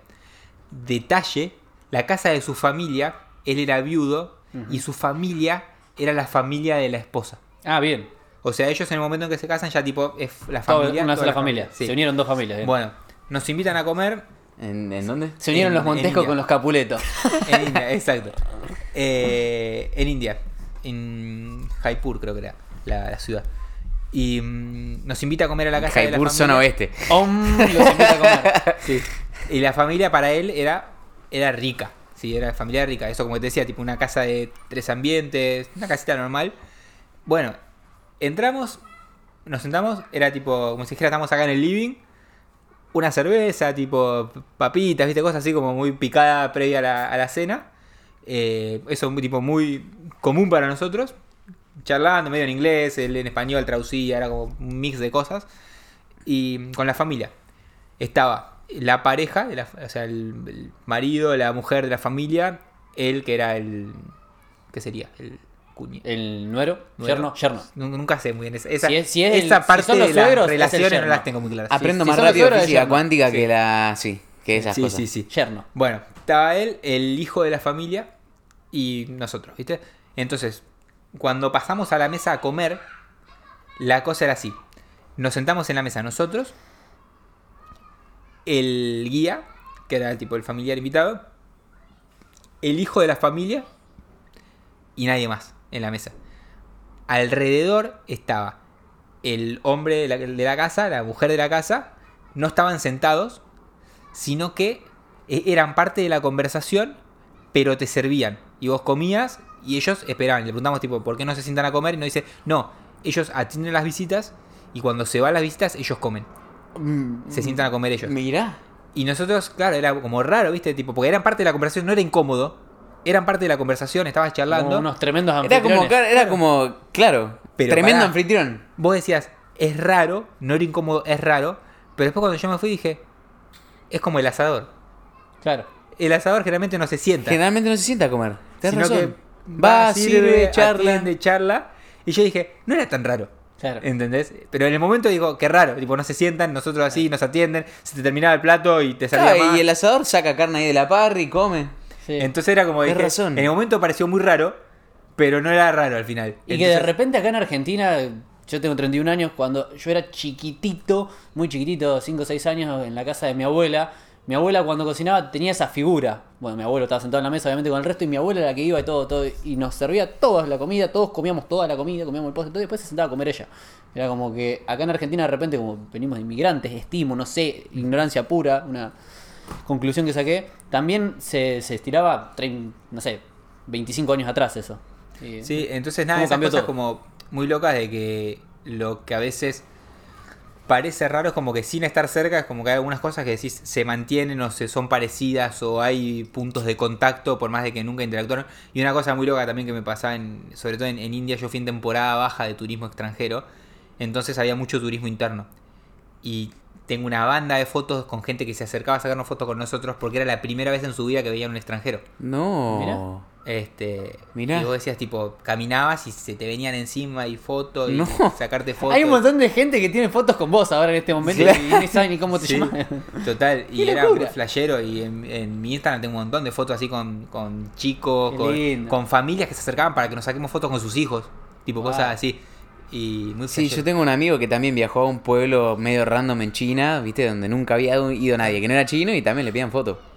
Y nada, eso como te, te, Como por ser el raro, ¿viste? te ponen en, en jaque, como decís, tipo, Ay, pa, qué locura. Tipo, boludo, siento que, siento que un año de tu vida viajando son como 10 años normales viviendo en una ciudad, ¿no? Sí, como que lo, por lo que creces, por lo que vivís, por... Y además Como que te pega me- un bife así, ¡pa! Lo que me pasó conectando con eso, ahora estoy mucho más, más quieto. O sea, como ahora estoy disfrutando más de estar quieto. Claro. Eh, porque estuve mucho tiempo yendo, viniendo, moviendo. ¿Cuántos pa, años pa, estuviste pa. en ese Y de los 18 a los 25, más o menos. Y además una etapa formativa Sí, y de, hecho dejé la decisión de dejar la, la universidad cuando estaba estudiando, el momento que dije, listo, ya está. Fue primero obviamente que ya estaba funcionando lo otro que estaba creando, tipo estaba tomando forma y Bien. pude dedicarle full a eso. Y segundo era tipo, estaba volviendo en un avión de Costa Rica, llegué a Ezeiza, en Ezeiza me fue a buscar mi cuñado, mi cuñado me llevó a la facultad para dar el presente porque me quedaba libre y tenía que después rendir la materia en libre. Eh, y era tipo, en esa vida. Tipo, ya se estaba volviendo incómodo. Avión, incómodo, esto que el otro decía tipo, no estoy yendo hacia donde quería ir, eh, porque ya estaba construyendo lo que quería. Claro. Entonces era como que se estaban desconectando todo. Pasó a ser una traba que no te permitía a vos Exacto. dedicarte full a lo que querías. Y yo lo que tengo a nivel personal es que tengo, de alguna manera tengo muy claro lo que quiero. Siempre, o sea, es como que siempre Qué voy lindo. teniendo muy claro lo que quiero. eh, o lo voy descubriendo muy rápido, como que tengo la facilidad de descubrir muy rápido el por acá sí. Sí. Y, Qué y cosa una- buena, me encantó eso y quiero hacer énfasis en Sí. esto, por eso, perdón que te interrumpa, porque lo dijiste hoy temprano cuando inició la charla, dijo, no sabía cómo, pero sabía qué. Cuando vino el cliente a decirte, yo no sabía cómo, pero sabía qué. Entonces, no siempre tenés que saber exactamente el cómo, sino el qué. Y si te volvés muy bueno sabiendo el qué y el para qué también, es impresionante las cosas que puedes lograr. Hay una, una frase que se usa mucho también en el, justo hablábamos antes del río, del, del mar, de todas esas cosas, que mm, se habla de que los, como que los navegantes más novatos se enfocan en los vientos y los más experimentados en las corrientes. Sí. ¿Por qué? Porque el, el- ¿qué pasa con el viento? El viento cambia todo el tiempo. Entonces, si vos te guías por el viento, siempre vas a estar yendo de un lado para el otro y no vas a saber controlar porque no puedes controlar algo que cambia todo el tiempo. Pero las corrientes son constantes. Entonces, si vos lográs entender las corrientes, vas a manejarte mucho mejor que con los vientos. Y yo eso lo miro mucho en eh, la- los fundamentos y las tendencias. Es como que si vos entendés bien los fundamentos y el hacia dónde estás yendo, Ah, es mucho más fácil adaptarte a las tendencias. Qué buen concepto. Mierda, y, boludo. y eso yo lo veo mucho en, en los proyectos, en las cosas que hacemos. Esto, por ejemplo, lo que nos estamos metiendo ahora en lo los NFTs, yo lo vi muy claro. Porque entendí las bases, esto de los fundamentos de que, sí, las personas hoy están yendo hacia lo digital, interactúan en digital. Entonces, esto tiene sentido de ser. Entonces, probablemente sea cuestión de tiempo para que suceda. Y partiendo de esa base, yo siempre tenía muy claro el cómo quería vivir, el hacia dónde quería ir, etcétera, y teniendo muy claro ese fundamento, después las tendencias las iba agarrando y las iba adaptando a eso. El blog, el, auge el auge de los blogs, Instagram cuando funcionaba Instagram, eh, todo eso lo iba como agarrando y entendiendo muy fácil porque tenía muy claro el hacia dónde quería ir yo. Claro. Sí, como lo que hablamos siempre con Mauro, que decimos no hay nada nuevo abajo del sol, es como que los fundamentos y las cosas son todas iguales, nada más que con un, un nombre nuevo. Sí, ¿No? es que eh, de alguna manera siempre termina pasando esto de que Todo es un remix, que- dijimos el podcast anterior. todo es un remix. Sí, la vida es un remix. DJ. Sí, sí, hay que ser buen DJ. Ahí va. Y, mm, y partiendo de esa base de que yo tenía muy claro el, el hacia dónde y demás, una yo con mi, con mi vieja tengo muy buena relación, tipo, puedo hablar todo, bien. tengo, tengo, tengo esa facilidad de poder hablar toda- todas las cosas que, que me pasan. Qué Que- importante es tener buena relación con la familia y tener una relación sana emocionalmente Es con la familia. buenísimo, Es buenísimo. re importante. Sí, y tuve la suerte eh, de que mm, mi vieja tiene una historia zarpada, es tipo de, de tener una, una mega empresa textil a- con las importaciones del 2001, perder todo, departamento, casa, quedar en el medio en la calle con nosotros, tipo todo una... Wow, Después wow. volver a subir, tipo como que tuve una- invitada del podcast. una cosa- no, mi vieja, tipo, por esa vez, crack, tipo, una historia así que, obviamente, al verla de cerca, eso de tipo de, de, de nada a todo, de todo a nada, como de constante, eh, y de poder salir de eso, es como que la famosa frase de, viste, plata y miedo nunca tuve, es como, es como, para- ¿por qué le voy a tener miedo si, tipo, ya la- las vimos ahí y se puede, vemos que se puede salir? Claro. Y, y partiendo de eso, es como que ella fue siempre de tirate, tipo, hacelo. Siempre se puede volver a arrancar o cambiar o hacer las Qué cosas. lindo mensaje, boludo. Y, y saliendo de eso, una de las cosas que yo siempre tuve como en las conversaciones con ella, me acuerdo con esto de dejar la, la universidad, yo lo venía pensando, ya había armado como todo el mapa, el mapa en mi cabeza de, ok, la plata que estoy poniendo acá, la saco de acá y la pongo en el blog y hago que el blog crezca más y lo profesionalizo y lo laburo. Entonces como que ya tenía como todo el mapa armado y cuando me siento, cuando ella me dice, la frase me dice, cuando yo le digo, vieja, tenemos que hablar, me dice que me va a decir que sí, porque ya tengo todas las respuestas pensadas. Sí. Entonces es como que sí, sí. ya sabe que funciona así. Entonces fue medio una conversación de, che, vieja, tenemos que hablar. Y me dice, tipo, bueno, dale. ¿Qué pasa? No, quiero dejar la facultad porque voy a hacer esto, esto, esto, esto, lo otro. Y me dice, ok, dale, mandate, tipo, hacelo, probá y, y de última, o sea, es como que siempre está ese... masa, de, de última, est- estamos acá, ¿viste? Tipo, para que la necesites, como podemos hacer de red, por más de que no haya mucha red, tipo, podemos ver la manera de Sí. tirar un, no sé, un colchón, ¿viste? Para que Sí, caiga. sí, sí. Pero, y creo que eso fue, tipo, el, el empuje siempre de... Que ahí te metiste de lleno, me imagino, re motivado. Qué importante Es que, que es tener esa el apoyo, boludo. Sí, el apoyo. Sí, y, y creo que lo importante de eso es... Lo que dijo, siempre- capaz ni siquiera la tranquilidad, pero el apoyo. Total. Este, y ahí la, la clave creo yo es, no siempre todos vamos a tener el mismo apoyo de los mismos lugares, ¿sí? Entonces hay que entender en qué lugar podemos buscar ese apoyo. Y no siempre es una madre, un padre, a veces puede ser un hermano, un amigo, alguien, un mentor, alguien que conozcas que, que seas tipo, che, estoy en esta, Sí. me, me voy a mandar, es como, ¿me bancás en esta? Sí. Sí, sí. Eh, y por ejemplo, mi, eh, conectando con la historia de mi vieja, que eh, justo es bastante emotiva esta parte porque la, mi vieja, el padre medio de- desapareció, tipo, nunca tuvo ese punto de contención, la madre falleció muy chica, mi vieja labura desde los 14 años, tipo, tiene todo, un cambio de vida muy grande, como que creció muy rápido. Sí. Y el mejor amigo de ella de toda la vida fue la persona en la que, tipo, cuando ella se iba a mandar una arriesgada, era tipo, él hablaba con él y era como, mandate, yo pongo la red, era como- Sí. era eso. Eh, y nada, y fue tipo eso toda la vida y falleció hace muy poquito el amigo y fue como el, Wow. el cierre, fue la persona que siempre bancó y, y bueno, hasta ahí. Pero nada, entonces está bueno siempre el tratar de encontrar dónde puedes encontrar ese apoyo para Sí. poder mandarte y... Hay un libro que se llama mm, eh, La mafia y Maquiavelo o algo así, googleenlo, que habla de eso, dice que cuando vos empezás algo, tenés que encontrar un padrino, entre comillas, que es alguien que te apadrine, no necesariamente siempre con dinero, sino con el consejo, con el apoyo, con el conocimiento, con las herramientas, y que te vaya diciendo es para acá, es para allá, es por ahí. Yo cuando estaba por dejar la policía y empezar a emprender, agarré como 20 padrinos que no tenía nadie que, que hubiera logrado lo que yo hubiera logrado cerca. Alguien que decirle, che, ¿cómo hago? Entonces, ¿qué hice? Empecé a mirar conferencias en internet, empecé a buscarlos y de algún modo siempre a través de una red social, alguno te responde, uno te responde siempre, todos los que hay, alguno te responde. Y el buscar, buscar, buscar, buscar constantemente, siempre hay alguien que está dispuesto a apoyarte, a contestarte los mensajes de Instagram, de TikTok, de donde sean, y tirarte esa red. Y eso me parece clave para cualquier persona que esté del otro lado. Mismo ustedes que están empezando a construir en redes y que se empiezan a posicionar y que hay gente que va a un momento que los admira, que los sigue, que le pregunta, etcétera. Siempre, siempre, siempre tómense el tiempo de tratar de responderle a todas las personas porque nunca saben quién está del otro lado y a quién puede estar realmente ayudando este, con eso. Y creo que mi, mi mayor ejemplo de eso fue Gary Vee, que el tipo tiene o- 10 millones de seguidores y responde comentarios y contesta y está en esa porque mm, nunca sabes a quién estás pudiendo darle una mano. Y de hecho, bueno, este tatuaje para la gente que no lo ve es un globo aerostático que tiene abajo tiene libros. Es el logo de huracán, ¿viste? Sí. Sí. Y aguante Racing, dan una. Aguante el lobo. Salía, viste, Sí, con la policía. Este, no, y tiene libros cayendo. Yo lo que, lo que siempre traigo acá es esto de eh, probablemente el conocimiento y lo que aprendes de otras personas y demás es lo que te permite subir, que es lo, lo- lo que te permite subir, pero siempre hay que dejar caer ese conocimiento hacia otras personas Uh, para, que, para que otros puedan subir también. Entonces es eso de estar siempre presente, a- hablar, responder, este, y no, no subirse, digamos, de alguna manera al, al Lo- peldaño, ¿viste? Consulta, ¿lo podés resumir en una frase? Que esta podría ser la frase del podcast. Uy, qué difícil. ¿Dónde compras muebles? ¿Cómo- ¿Cuál es tu mueble favorito? ¿Cuál es tu mueble Y lo favorito? cambié, viste, no, el escritorio de mi compu. no, no es lo que quedamos. No, boludo, ¿para qué corto? Esta es, la, esta es la parte que la gente no entiende nada. claro, sí. Pero se ríen con nosotros o de nosotros, no sé. Sí, pero se sí, ríen. sí.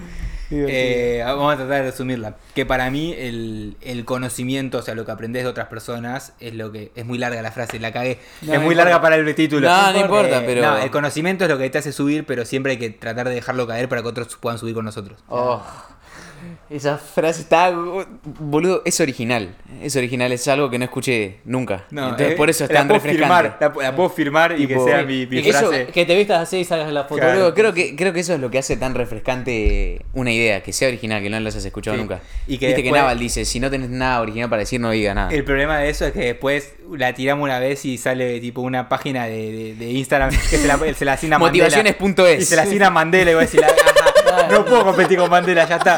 Ahora es de Mandela. Einstein, ¿viste? Sí, ya está, perdí. Boludo, qué, qué locura.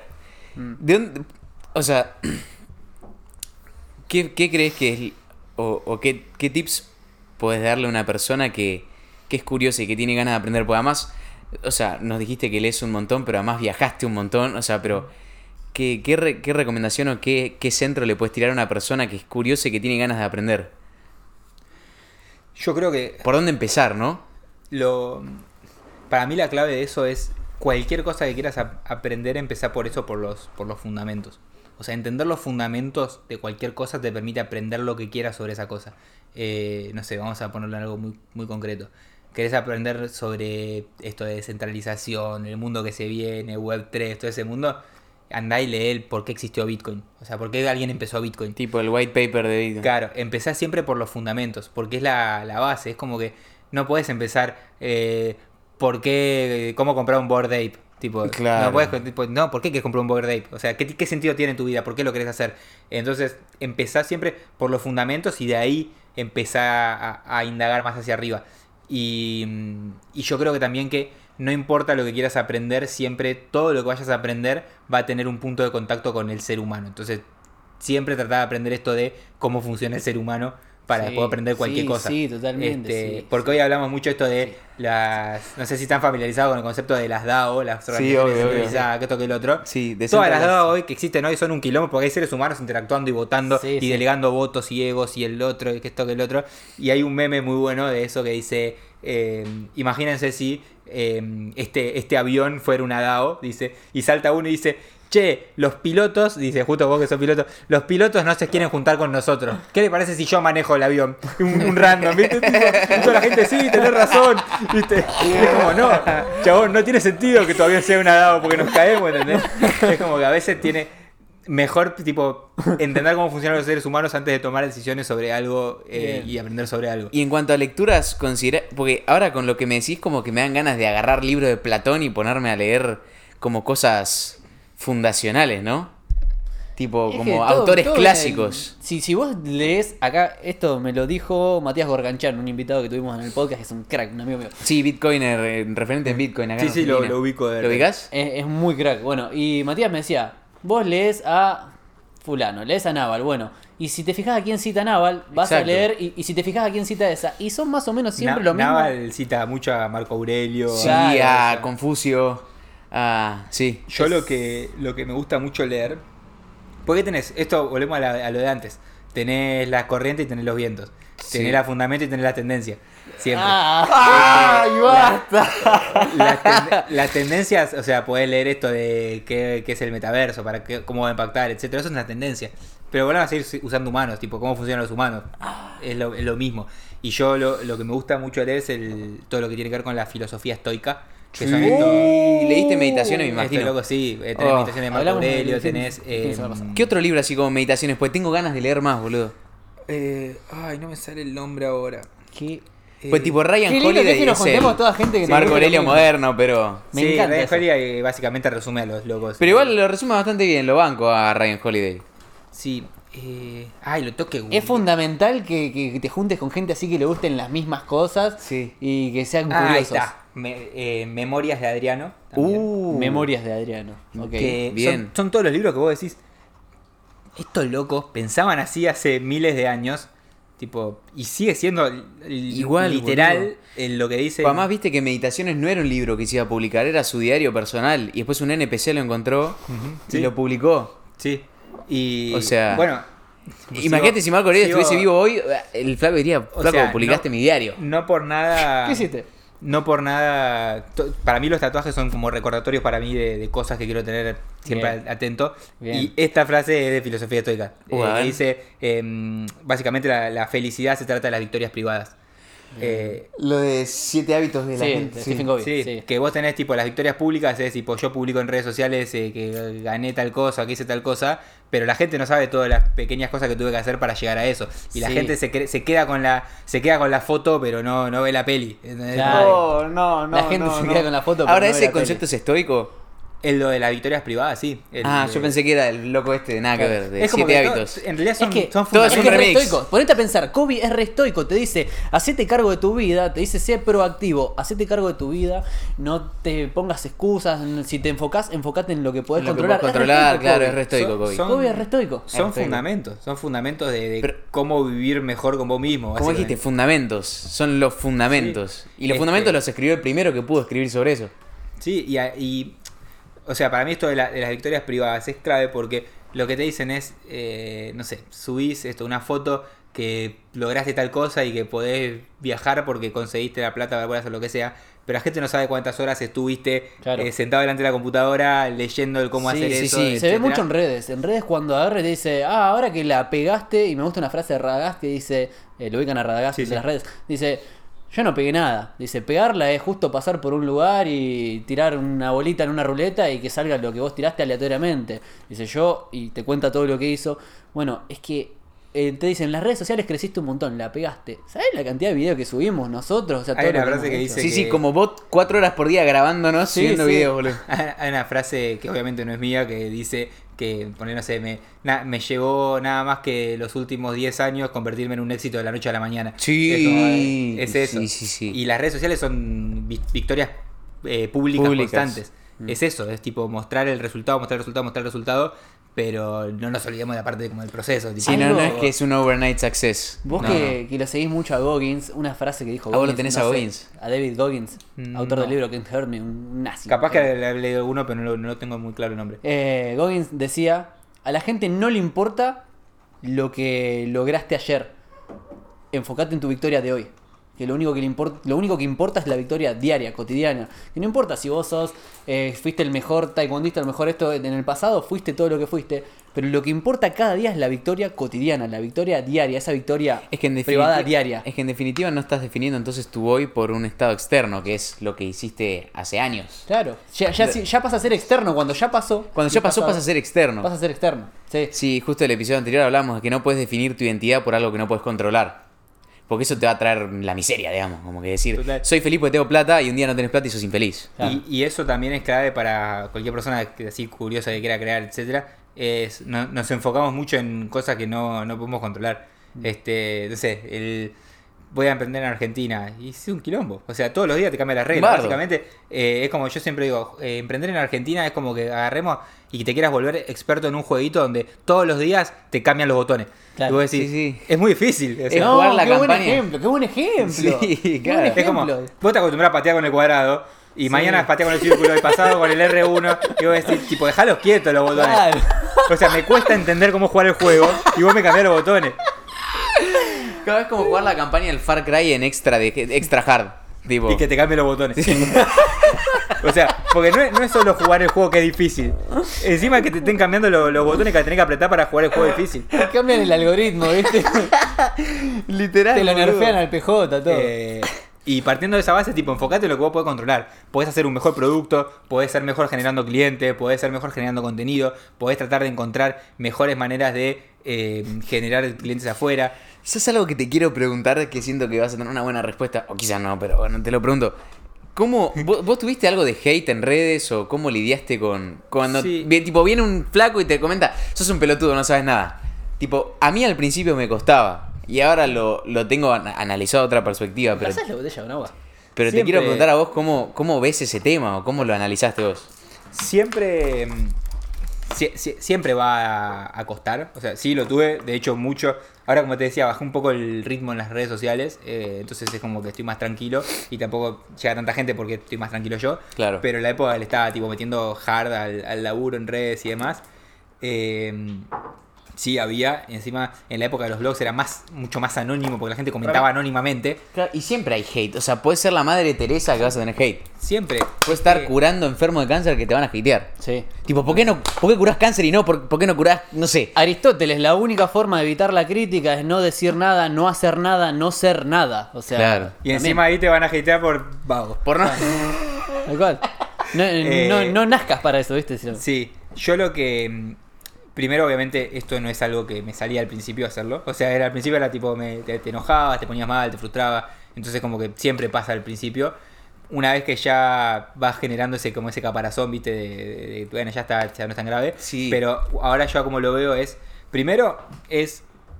No me lo tomo personal. Porque para tomármelo personal me tenés que conocer, tenés que saber cómo soy, tenés que haber interactuado conmigo mucho y conocerme en profundidad para saber cómo soy como persona. Entonces no hay nada que me puedas decir como crítica personal, que me lo tome personal porque no me conoces. Eso partiendo de la base como punto de partida. Pues si es una crítica sobre el producto, sobre el contenido, ok, perfecto, eso sí tiene sentido. Bárbaro. Y no me la voy a, to- me lo voy a tomar tipo... ¿por qué pusiste esa canción de mierda? Bien. Claro. Ok, sí, No la perfecto. No, no me escuches si no te gusta, chao. Acá, acá. Listo. Pero partiendo de esa base no me lo tomo personal. Segundo, también eh, creo que la que conecto con esto de, lo- de los viajes. Para mí viajar te genera empatía, mucha empatía, porque ves muchas cosas diferentes y tratas con personas diferentes. Y para mí en ese escenario es tipo pararse desde la empatía y decir, ¿por qué esta persona tiene la necesidad de salir a insultar, a insultar gente que no conoce? Y el tiempo. Este, y es por, probablemente porque tiene que llenar. Hay un. El otro día lo hablaba con Rodri, con mi socio, de que el, el enojo y el odio genera una reacción química en nosotros muy similar a la alegría. Te volvés adicto encima, literalmente a los químicos. ¿sí? Eh, y te genera esa sensación de. Porque, por ejemplo, mira, eh, vamos a verlo de la siguiente manera. Una persona que está en su día a día insatisfecho, eh, aburrido, enojado, que no tiene nada que lo motive en su vida, necesita el cuerpo mismo como método de supervivencia activarse. necesita generar algo, viste, que lo mueva. ¿Y qué lo mueve cuando no tengo nada que me genere felicidad? El insultar, el pelear, el hatear en redes sociales. Porque viste, cuando estoy preparado para la pelea, te, te genera Estás, esa reacción sí, química. efervescente. Sí, sí. Claro, te genera esa reacción química de. Pa, me, me volví a activar, pues estoy vivo. Claro. Entonces, probablemente las personas que están hateando son personas que en su vida no tienen las condiciones necesarias para generar esa sensación de felicidad. Entonces necesitan activar su cuerpo de esta manera. Y mezclado con la dopamina que te dan los likes, que te dan al tu comentario y... Y entonces, Sí, ya partiendo de esa base, es como, no me puedo enojar, no, no, personalmente no me puedo enojar con alguien que está tan lastimado internamente como para salir a lastimar a otros en redes sociales. Claro. Entonces, lo primero que digo es, a cualquier persona que está sufriendo hate, es como, no te cierres en eso. Eh, hay un video de Gary excelente que se llama, eh, pa- tipo para los haters, una Sí. así, que habla de esto y dice, tipo, vos, persona, que estás queriendo crear algo, imagínate a tu voz de 90 años que no vivió su vida por lo que Punkman96 dijo una vez en Instagram, tipo, vas a decir, soy un idiota. Y si todo en la vida es perspectiva, si lo Sí, pones con esa perspectiva... User 296-bajo, una foto de... un- Matimateo 69. Una foto de Cristiano Ronaldo. Claro, y vos decís, tipo, si lo pones con esa perspectiva, decís, soy un idiota si no hago mi vida porque User96 dijo una vez Sí, en sí, sí. TikTok que soy feo. tipo, no, chabón, no, no puedes quedarte en que tu vida dependa de eso. Ah, igual, claro, lo pusiste en una perspectiva. Como que es muy. Bueno, y también es muy estoico poner es otra todo- frase, todo en la vida es perspectiva. Tipo, Cuando poner- lo sacás y decís, tipo, no era tan grave. poner- pero ponerlo sobre todo en la perspectiva de tu deathbed, ¿viste? De tu lecho de muerte. Claro. Yo creo que ahí te hace avivar de muchas cosas. Que decís, "Ah, ¿cómo me voy a poner mal? Porque User96 con la foto de Messi. Tipo. Y además, Me comentó que ¿por soy un es idiota. importante eso para vos? Yo lo que me pregunto cuando algo me, me saca, cuando algo me hace, por ejemplo, enojar o, o que me hace ruido, me enojo. Y cuando me enojo digo, ¿por qué es importante esto para mí? Si me dice, ah, no sabes nada y yo me enojo, ¿por qué me enojo si yo sé que sé? ¿No será que en el fondo tengo una inseguridad de que en realidad no sé suficiente? O me, me cuestiono por qué me está generando esto a mí y por qué es importante para mí esa reacción química que estoy teniendo adentro de enojarme o de ponerme triste o lo que sea. Y atiendo a mi emoción. Las emociones son energía en movimiento. Entonces yo siempre lo que busco hacer es ¿para qué me puede servir esto que me está pasando ahora? Y, y cuál es el- la cuestión que hay adentro mío que, Y que quizás te está falta bola. reafirmar algo, ¿no? De tu Claro, sí, persona, como y, que. Y, lo, y también lo que conecta con eso, o sea, primero es eso, es tipo, no te lo tomes personal. Segundo, para mí la, todas las decisiones en la vida muchas veces se toman mejor con la mente fría. O sea, decir, che, Sí, salí de la, salí de- sacá la Me emoción. encanta, es súper estoico esto. Sí, sí. Sacá la emoción y tratá de pensarlo sin la emoción. Tomá perspectiva y decir, O che, claro, tomate unos días de última. claro, tomá perspectiva y decir, El libro Los seis sombreros para pensar, creo que te decía, como ponerte tal sombrero el racional, ¿viste? Como salgo de acá, me corro de acá y me pongo en otra postura para Sí. pensar. Y ninguna, ni- nunca los límites, o sea, nu- nu- perdón, nunca lo- los extremos, perdón, nunca los extremos. De decir, tomo todas las lecciones en mente fría, no, a veces la intuición es importante. Entonces es como jugar ese equilibrio. Es A ver, antropológicamente- es encontrar el equilibrio entre ambos mundos, el Claro, racional y el emocional. También antropológicamente el- ese gut feeling, viste, también nos sirvió para sobrevivir. O sea, no es que no es que nunca hay que darle bola. Sí, total. Hay Y- veces que sentís que algo está medio raro y, y efectivamente está raro. Pero. Bueno, y, y Gary Vee lo que conecta con eso dice esto de, bueno, tipo, no, tu vida no puede depender de eso, o sea, no seas, no seas idiota, tipo, con toda esta energía que te estoy dando, salí y haz lo que quieras hacer. Claro. Y después dice, cierra como diciendo, a la mierda a los haters, mándenmelos a mí. Es como diciendo, tipo, Claro, ya man. está, es como que... Y después eso, lo que, lo que decía al principio de tener el autoestima lo suficientemente claro con vos mismo de eh, saber que eso no, ya está, choca, vuelve. Y además, lo más divertido es que lo- los haters lo que buscan es que le respondas. Claro. Sí, Si vos lo ignorás, es lo peor que le puedes hacer. sí. Se va a enojar el doble porque... Ah, Sí, y aparte también te podés apalancar en el hater. Jürgen decía algo que me encantaba, que lo uso mucho, que dice, te comenta Mati Mateo 69 y te dice, no, vos sos un tal cosa. Y él dice, yo, ¿saben qué le contesto? Y te mostraba y decía, querido Mati Mateo, vos sos uno de mis más fieles seguidores. Aún sin seguirme en la cuenta, siempre estás comentando, siempre generando interacciones. Gracias por ayudarme a crecer en redes. Sí. Como diciéndome, me estás dando, me estás alimentando, me alimentás mi algoritmo. Es que en gracias". realidad, obvio, también te A Sí. ver, a fines prácticos te alimenta el algoritmo. Ahí ¿Sí? tenés dos, o sea, las dos maneras. O sea, si realmente no te hace bien y eso entrar en discusión, capaz que no tiene sentido. Y decís, che, ok, lo Yo, ignoro. yo siempre lo ignoro. Y después, a mí no me gusta meterme. yo hay veces que tengo mucha, digamos, mucha facilidad para respuestas rápidas, tipo, soy, soy muy creativo en respuestas rápidas, irónicas, de ese Sí, estilo. sí, sí. Entonces hay veces que si la veo, se la mando. No, Tipo, yo también, a, a- a veces algún, pero por lo general ignoro, pero a veces alguna buena se te ocurre y pum. Sí. Sí. Entonces eso a veces sí, pero yo creo que cada uno lo, lo tiene que manejar desde ese lugar, de primero no tomárselo personal, después entender la, la mejor manera de gestionarlo personalmente y saber que siempre va a haber alguno que, que- que- que te va a querer buscar algo para hacerte doler y es como que... No, y sobre todo en redes la gente le busca mucho el pelo al huevo. tío, Es lo que te digo. Sí, sí. Estás curando el cáncer en niños y te van a decir, ok, pero ¿por qué no lo estás curando en viejos? Bueno, Claro, sí, tengo tiempo limitado, finito, no puedo hacer todo. ¿no? Sí, sí, sí. O sea- es. Y una pregunta que nos gusta hacer siempre, que porque filosofamos mucho.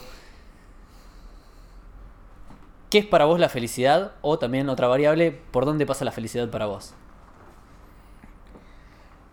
Em, yo creo que, o sea, estoy, muy de acuerdo con la frase esa de que tipo la, felicidad no es un lugar, sino que son tipo momentos específicos que, que te generan esa sensación. Eh, entonces puede pasar por, por muchos lugares, pero primero, o sea, el, el hecho de partir de la base de tener la, posibilidad de elegir, eso de tipo de tener esa libertad de, de elegir, de decidir, etcétera, eh, te genera muchos momentos de felicidad.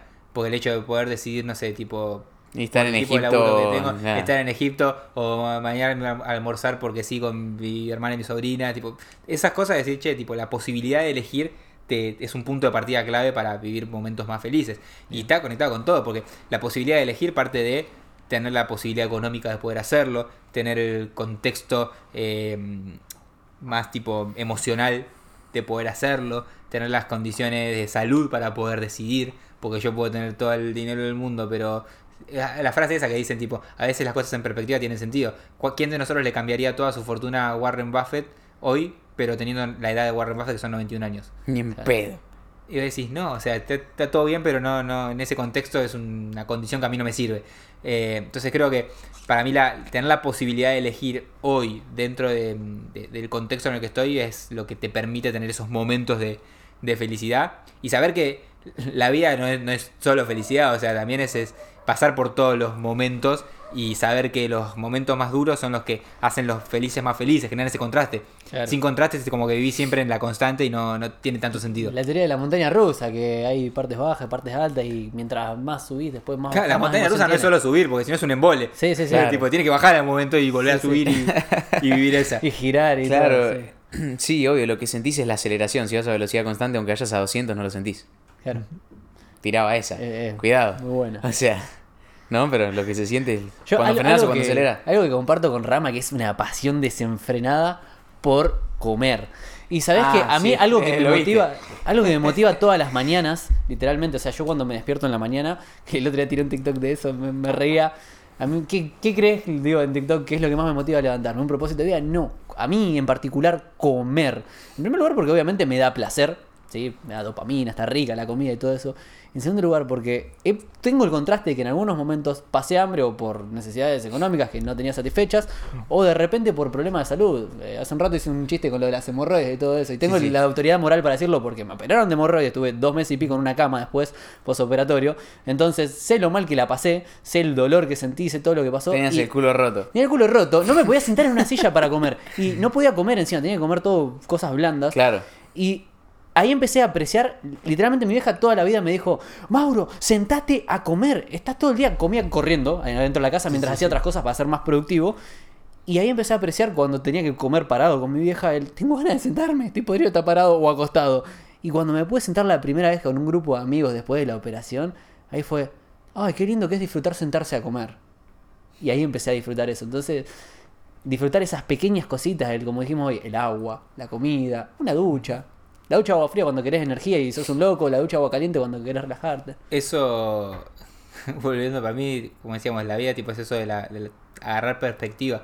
Porque no, no lo valorás hasta que no ves tipo el, el contraste. Eso, Claro. para nosotros, tipo eso, lo que decíamos, abrir la canilla y que salga agua potable, es normal. O sea, no lo valorás, es como que es natural, es algo del día a día, abrir la Claro. canilla y que salga para bañarse. Sí. Y después vas a África y caminan 10 kilómetros con un tacho en la cabeza para conseguir agua y vos decís tipo, claro, tipo, ahora tiene otro sentido cuando abrís eso. Y eso es cuestión de poner en perspectiva diferentes realidades, diferentes cosas, eh, que a veces es muy concreto esto de tomar la perspectiva de por haberlo visto en otro lugar, en otro país o lo que sea, o jugar con la perspectiva vos de decir, ¿qué pensaría yo de esta decisión? O sea, ¿es tan grave esta decisión de, uy, no cerré un cliente, me voy a frustrar, me voy a enojar? ¿O es tan grave porque, no sé, de acá a cinco años voy a poder seguir viendo esto y no, al final no era tan grave esta, esta discusión, esta cosa que tuve hoy? Mm. Eh, entonces, yo creo que siempre si lográs tomar esa distancia... ¿De qué? eh, ¿Cómo? ¿Distancia de qué? Esa, esa distancia yo siempre lo veo como más eh, a lo tipo vuelo de águila, decís, che, este es el problema, vamos a tomar distancia. ¿Es tan grave el problema como lo estoy viendo acá adentro? O Sí. si lo saco de contexto y lo miro acá cinco años Sí, y digo, sí. nah, es una boludez. Robbins cliente". dice ser vos más grande que el problema. Al salir de vos, de. Vos podés ser. A ver, el. mm, Vamos a visualizar esto. Vos podés ser el protagonista de la peli, ¿sí? Que estás ahí y, y que estás viviendo la parte presente en la peli.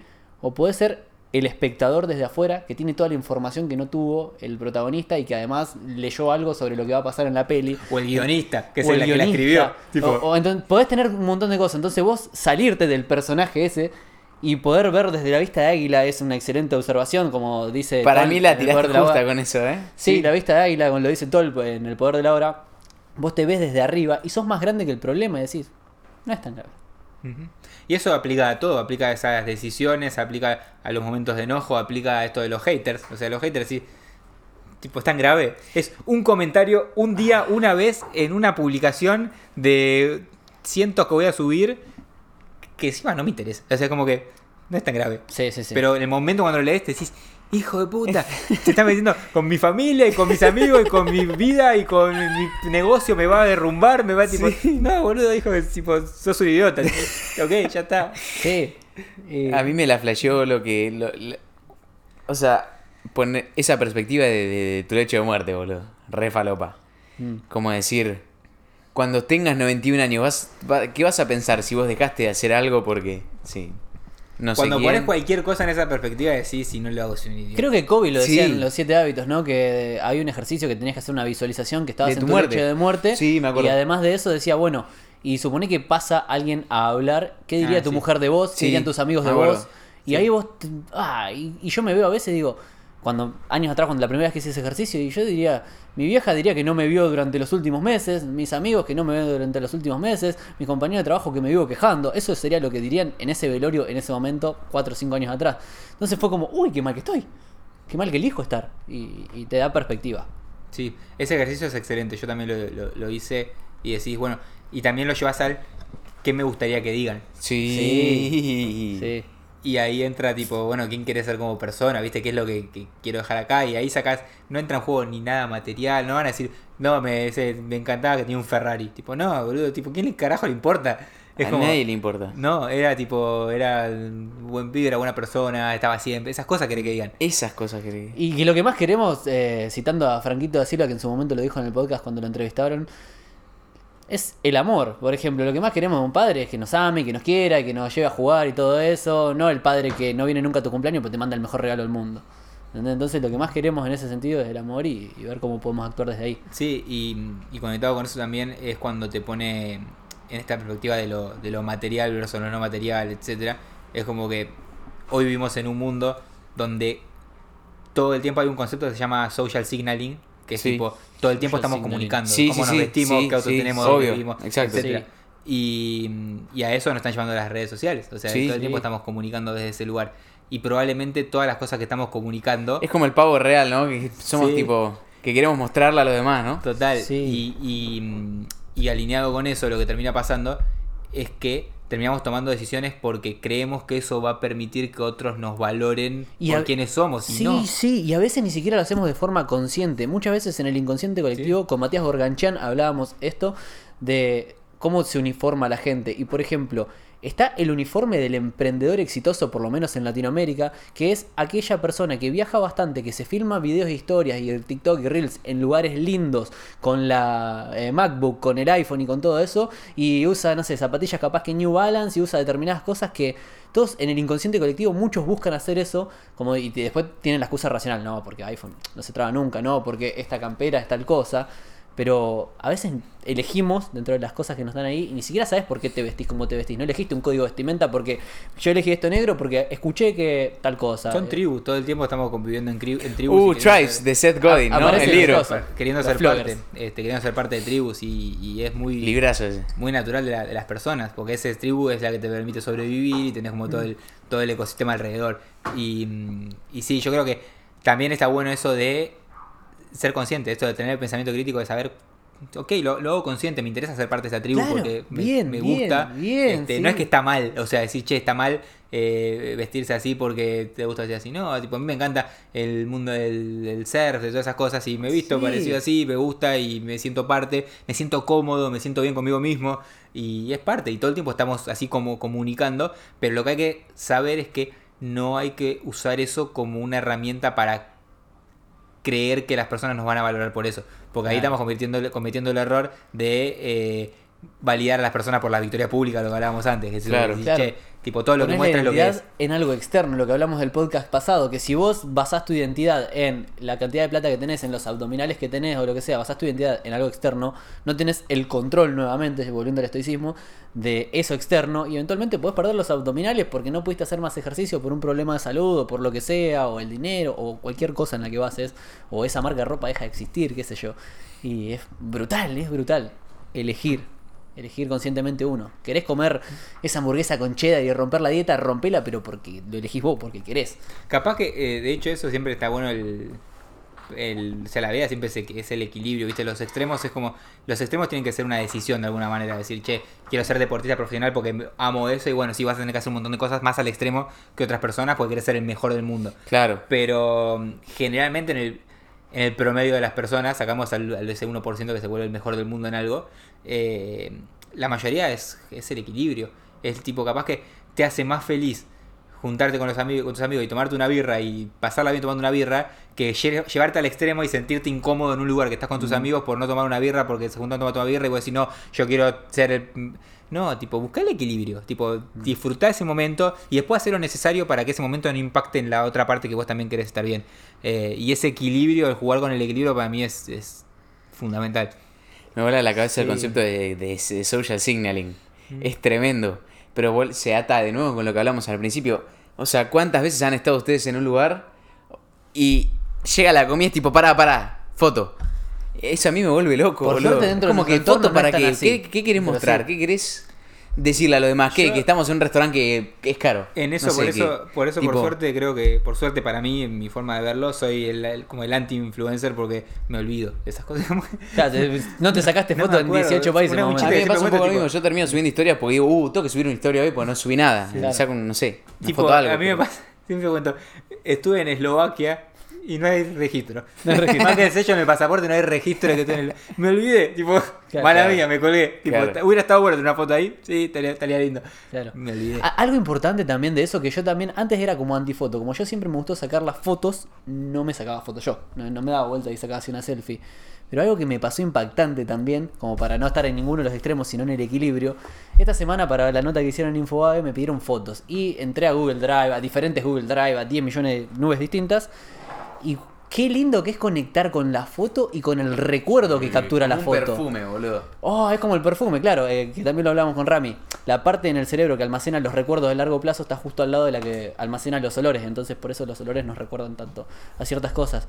Pero qué lindo que es sacar fotos en lugar de, de por la comida del momento hermoso que pasamos todos juntos comiendo esto. Eso es todo, es Sí. ¿Te acordás qué bien que la pasamos en ese lugar con esa gente? Mm. Yo siempre que vuelvo así también a, la- a las fotos, eh, yo tuve la suerte de que a India fui con mi vieja. Tipo, nos fuimos los dos Uh, solos, mirá. 30 días, tipo... Uh, a la selva. Sí, decía mi vieja era así como yo, tipo, vamos a comer a la calle, tipo, vamos, vamos, vamos, vamos, ya fue. Ah. Y el primer día que llegamos a Delhi, nosotros habíamos hecho las cosas con, tipo, comprar, alquilado unas cosas y demás con un chico español que tenía un socio en India, eh, porque él había trabajado en la embajada de Nueva Delhi, una onda así.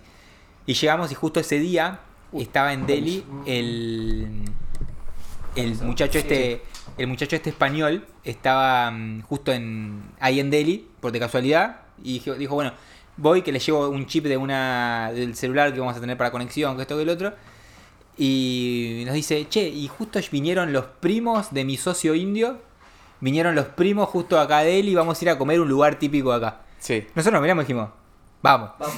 Fue, sí. fue tipo camino, caminando entre callejones, tipo vacas, tuk tuk. Pero tipo eso es lo más lindo, boludo, ¿no? Como Y- decir, soltarse. Y tenemos la foto, tipo, volviendo con lo de la foto, tenemos la foto tipo selfie, mega pixelada, encima el lugar Sí, era todo sí. blanco, los celulares eran una mierda.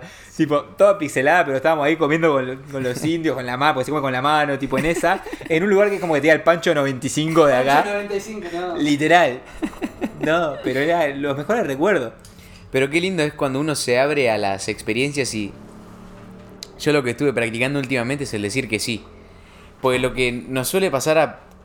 O sea, como que cuando una persona se vuelve fanática de la productividad y está como todo el tiempo intentando maximizar la productividad, uno muchas veces está acostumbrado a decir que no. Claro. Muchas veces a la gente le pasa que le cuesta decir que no, pero uno quizás está muy acostumbrado a decir que no y decir que no a todo, decir no, estoy ocupado, estoy laburando, no sé qué. Pero también está bueno empezar a practicar el decir que sí. Y eso es lo que te abre ese tipo de experiencias flasheras. Sí. Que después te dan anécdotas. Y también hay una frase que a mí me gusta mucho. No sé a quién chota se la escuché decir, pero que decía, la calidad de tu vida se define por las anécdotas que vos le puedas contar a tus nietos cuando tengas 60, 70. ¿entendés?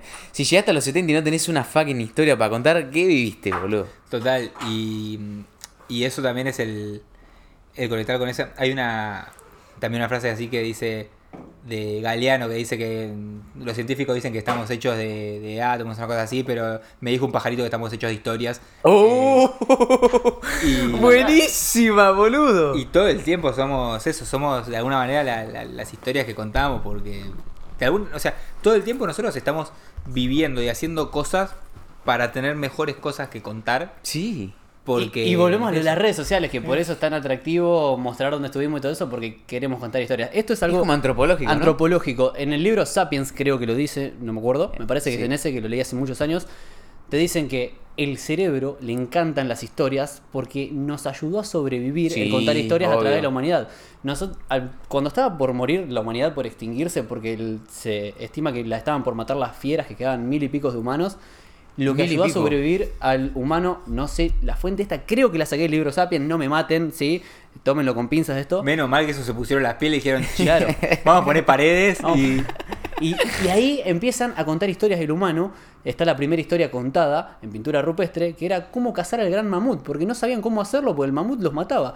Entonces, que lo empezaron a encerrar contra Uno, una pared. uno que pasó ese nivel. dejo, dejo el llegó al en el- checkpoint, ¿viste? Dejo el hack en el foro para que los demás. Seguime en nivel X. Tu, tu, Tipo tu, Stack Exchange. ¿viste? Y, y así fue, y ahí empieza a contar historias. Y entonces, el contar historias nos ayuda a sobrevivir. Si mirás películas medievales de que están en las tabernas después de las luchas. Pero para se tiene sentido, porque historias. ¿no les pasó nunca jugando un juego en la Play o algo que no podían pasar una misión de la campaña y la googleaban o la buscaban en Olvidate, alguien YouTube? que- sí, alguien que ya Era eso, boludo. Tal cual, tipo, sí. me acuerdo, había un juego que se llamaba Shadow of the Colossus en la Play 2. ¿Vos lo jugaste? Eh, no, lo ubico, pero no. Pero era tipo matar a gigantes y había uno que era re jodido. Yo me acuerdo que las primeras veces que me metí a YouTube era para buscar cómo matar a esos gigantes, boludo. Tal Entonces tiene, ti- tiene sentido lo que decís, boludo. Y además ponete a pensar en eso, eh, el por qué también se vuelve tan importante para nosotros el contar historias a nivel personal. Pensá quiénes, eh, no, no me sale la palabra, qui- quiénes pasaron a lo, a lo largo del tiempo, los que mejores historias tenían. O sea, Claro, hoy sí. escuchamos Jesús, las historias, Gandhi. las historias de los que mejores historias tenían, Mm. eh, y, y es por eso. O sea, decís, che, si no tengo una buena historia, tu, tu ADN, tu, tu instinto dice, si no tengo una buena historia, no, no- ah, no voy a trascender, ahí está, no voy a trascender. Ahí va. Y aparte, ahí va. que el que cuenta bien las historias, incluso por más que no sea tuya, también gana mucho rol de importancia porque gana validez social. El amigo que te cuente una historia, una anécdota o algo, vamos a poner esto, lo doy siempre cuando doy neuromarketing, el efecto landricina. ¿Lo ubican a landricina? No. No. Es un nombre que era del norte, me parece, que él te ilustra, después escuchen alguno de los audios, está bueno en YouTube, y él te cuenta historias de cómo era la Navidad hace 30, 40 años más o menos, y va metiendo tanto nivel de detalle que la hace súper inmersiva y la gente pagaba por escuchar sus historias. Iba al teatro a ver, a ver y a escuchar cómo contaba sus historias, porque contaba tan bien las historias que te hacía meter en la historia, te hacía formar parte de la historia. Entonces, no solamente tener buenas historias, sino contar las historias de los demás. Vos lees cualquier libro de esto, está lleno de historia de desarrollo personal y aprendés a través de las historias de los demás y de lo que te cuentan. Sí, es que la gente se, se conecta con eso, con, con las historias. Y una frase muy divertida que, viste eso que dicen que si quieres aprender de negocios, eh, estudia sobre la guerra, estrategias de guerra, y si quieres aprender sobre marketing, lee sobre religión. Eh, y está como el chiste que dice, mirá, mirá, mirá, mm, a Jesús con 12 followers, los 12 el quilombo que hizo. tipo, tipo, Perdón, casi rompo todo. el quilombo que armó. Con Eh, 12 followers. este, Armó comunidades. se Jesús. volvió influencer Jesús fue tipo acá, el predecesor de Discord.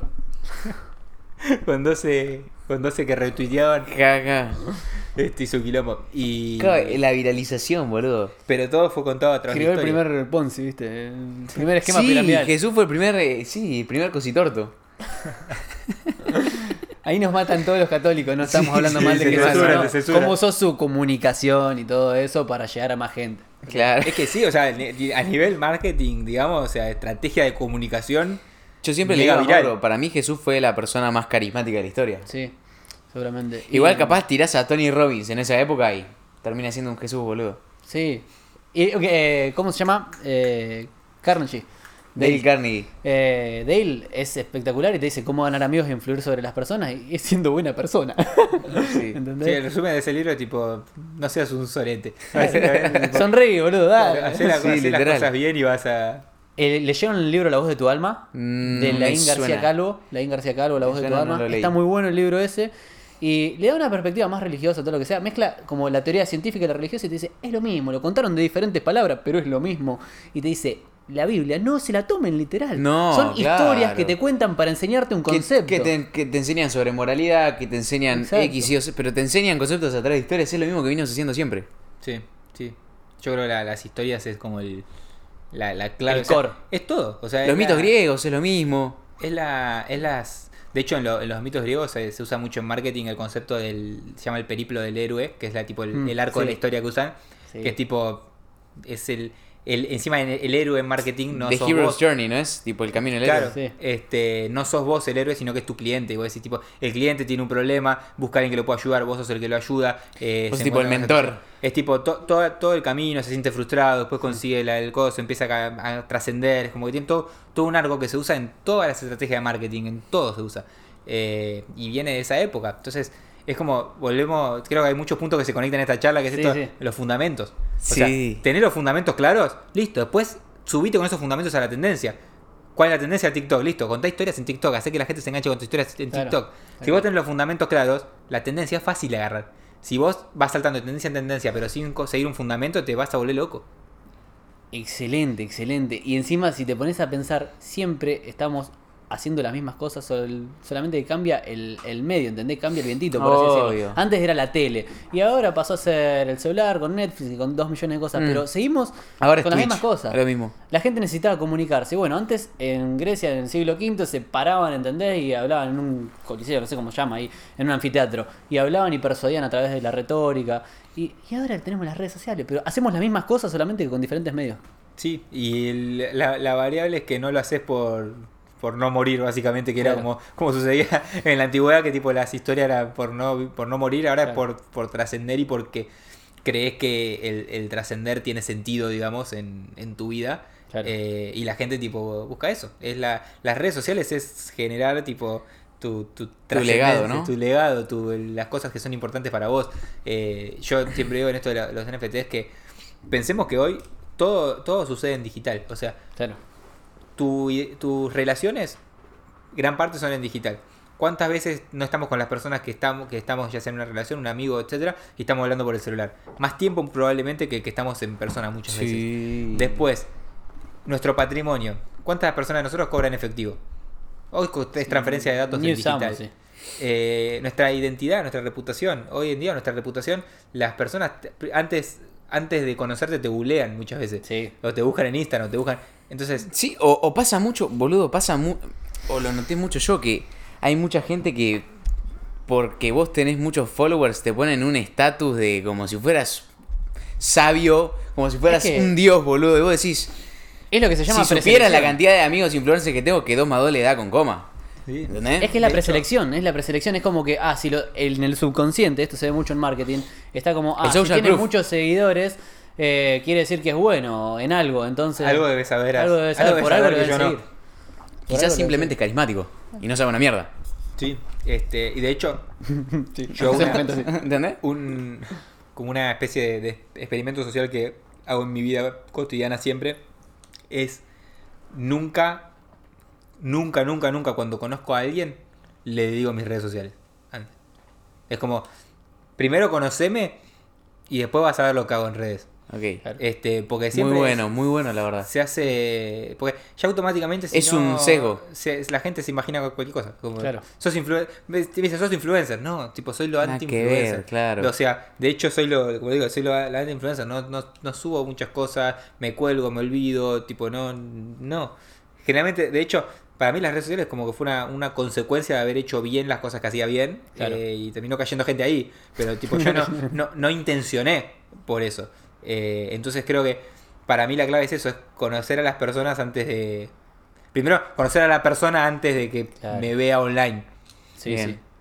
No, que, que es lo lindo de acá, por ejemplo, con Rama no es que estuvimos estaqueándote y diciendo, a ver, vamos a No, ver no, todo. cero. Nos Cero. dijo Juli, te mando un mensaje. Sí. Fue así nomás. así Claro. nomás. Y, y que y un, esto es un mensaje que está bueno para darle a la audiencia. No perdamos el conocer a la gente en persona. Lo hablamos con Rami. No, por eso. No lo perdamos. Eh, tiene una magia, una cosa completamente Es diferente. lo más Hoy en lindo, día boludo. Es más común conocerte por Tinder, Happen o cualquier aplicación o Instagram y conocerte por ahí y después te ves en la interacción real y es completamente diferente. dijo- Conociendo sí. un avatar. Sí, básicamente. lo dijo uno de los invitados del podcast, el traductor de ingeniería. Es un loco que explica conceptos de ingeniería en YouTube. Es un youtuber, ¿no? Y el loco dijo, las redes sociales son para, son para cagones, dijo. Sí, las redes sociales son O para cobardes, dijo. Las redes sociales son para cobardes. Como que incitan al que es tímido, siga siendo más tímido y conozca gente a través de las redes en vez de ir y afrontar su miedo, que sería superar Es que encima timidez. tenés como un shield ahí que te protege. ¿Qué vas a Sí, hacer? No estás, a una estás en el la sillón de tu casa, o sea, es como, viste que hoy la clásica es un pibe que está soltero le responde las historias a la minita. El pibe está ahí en su cuarto protegido.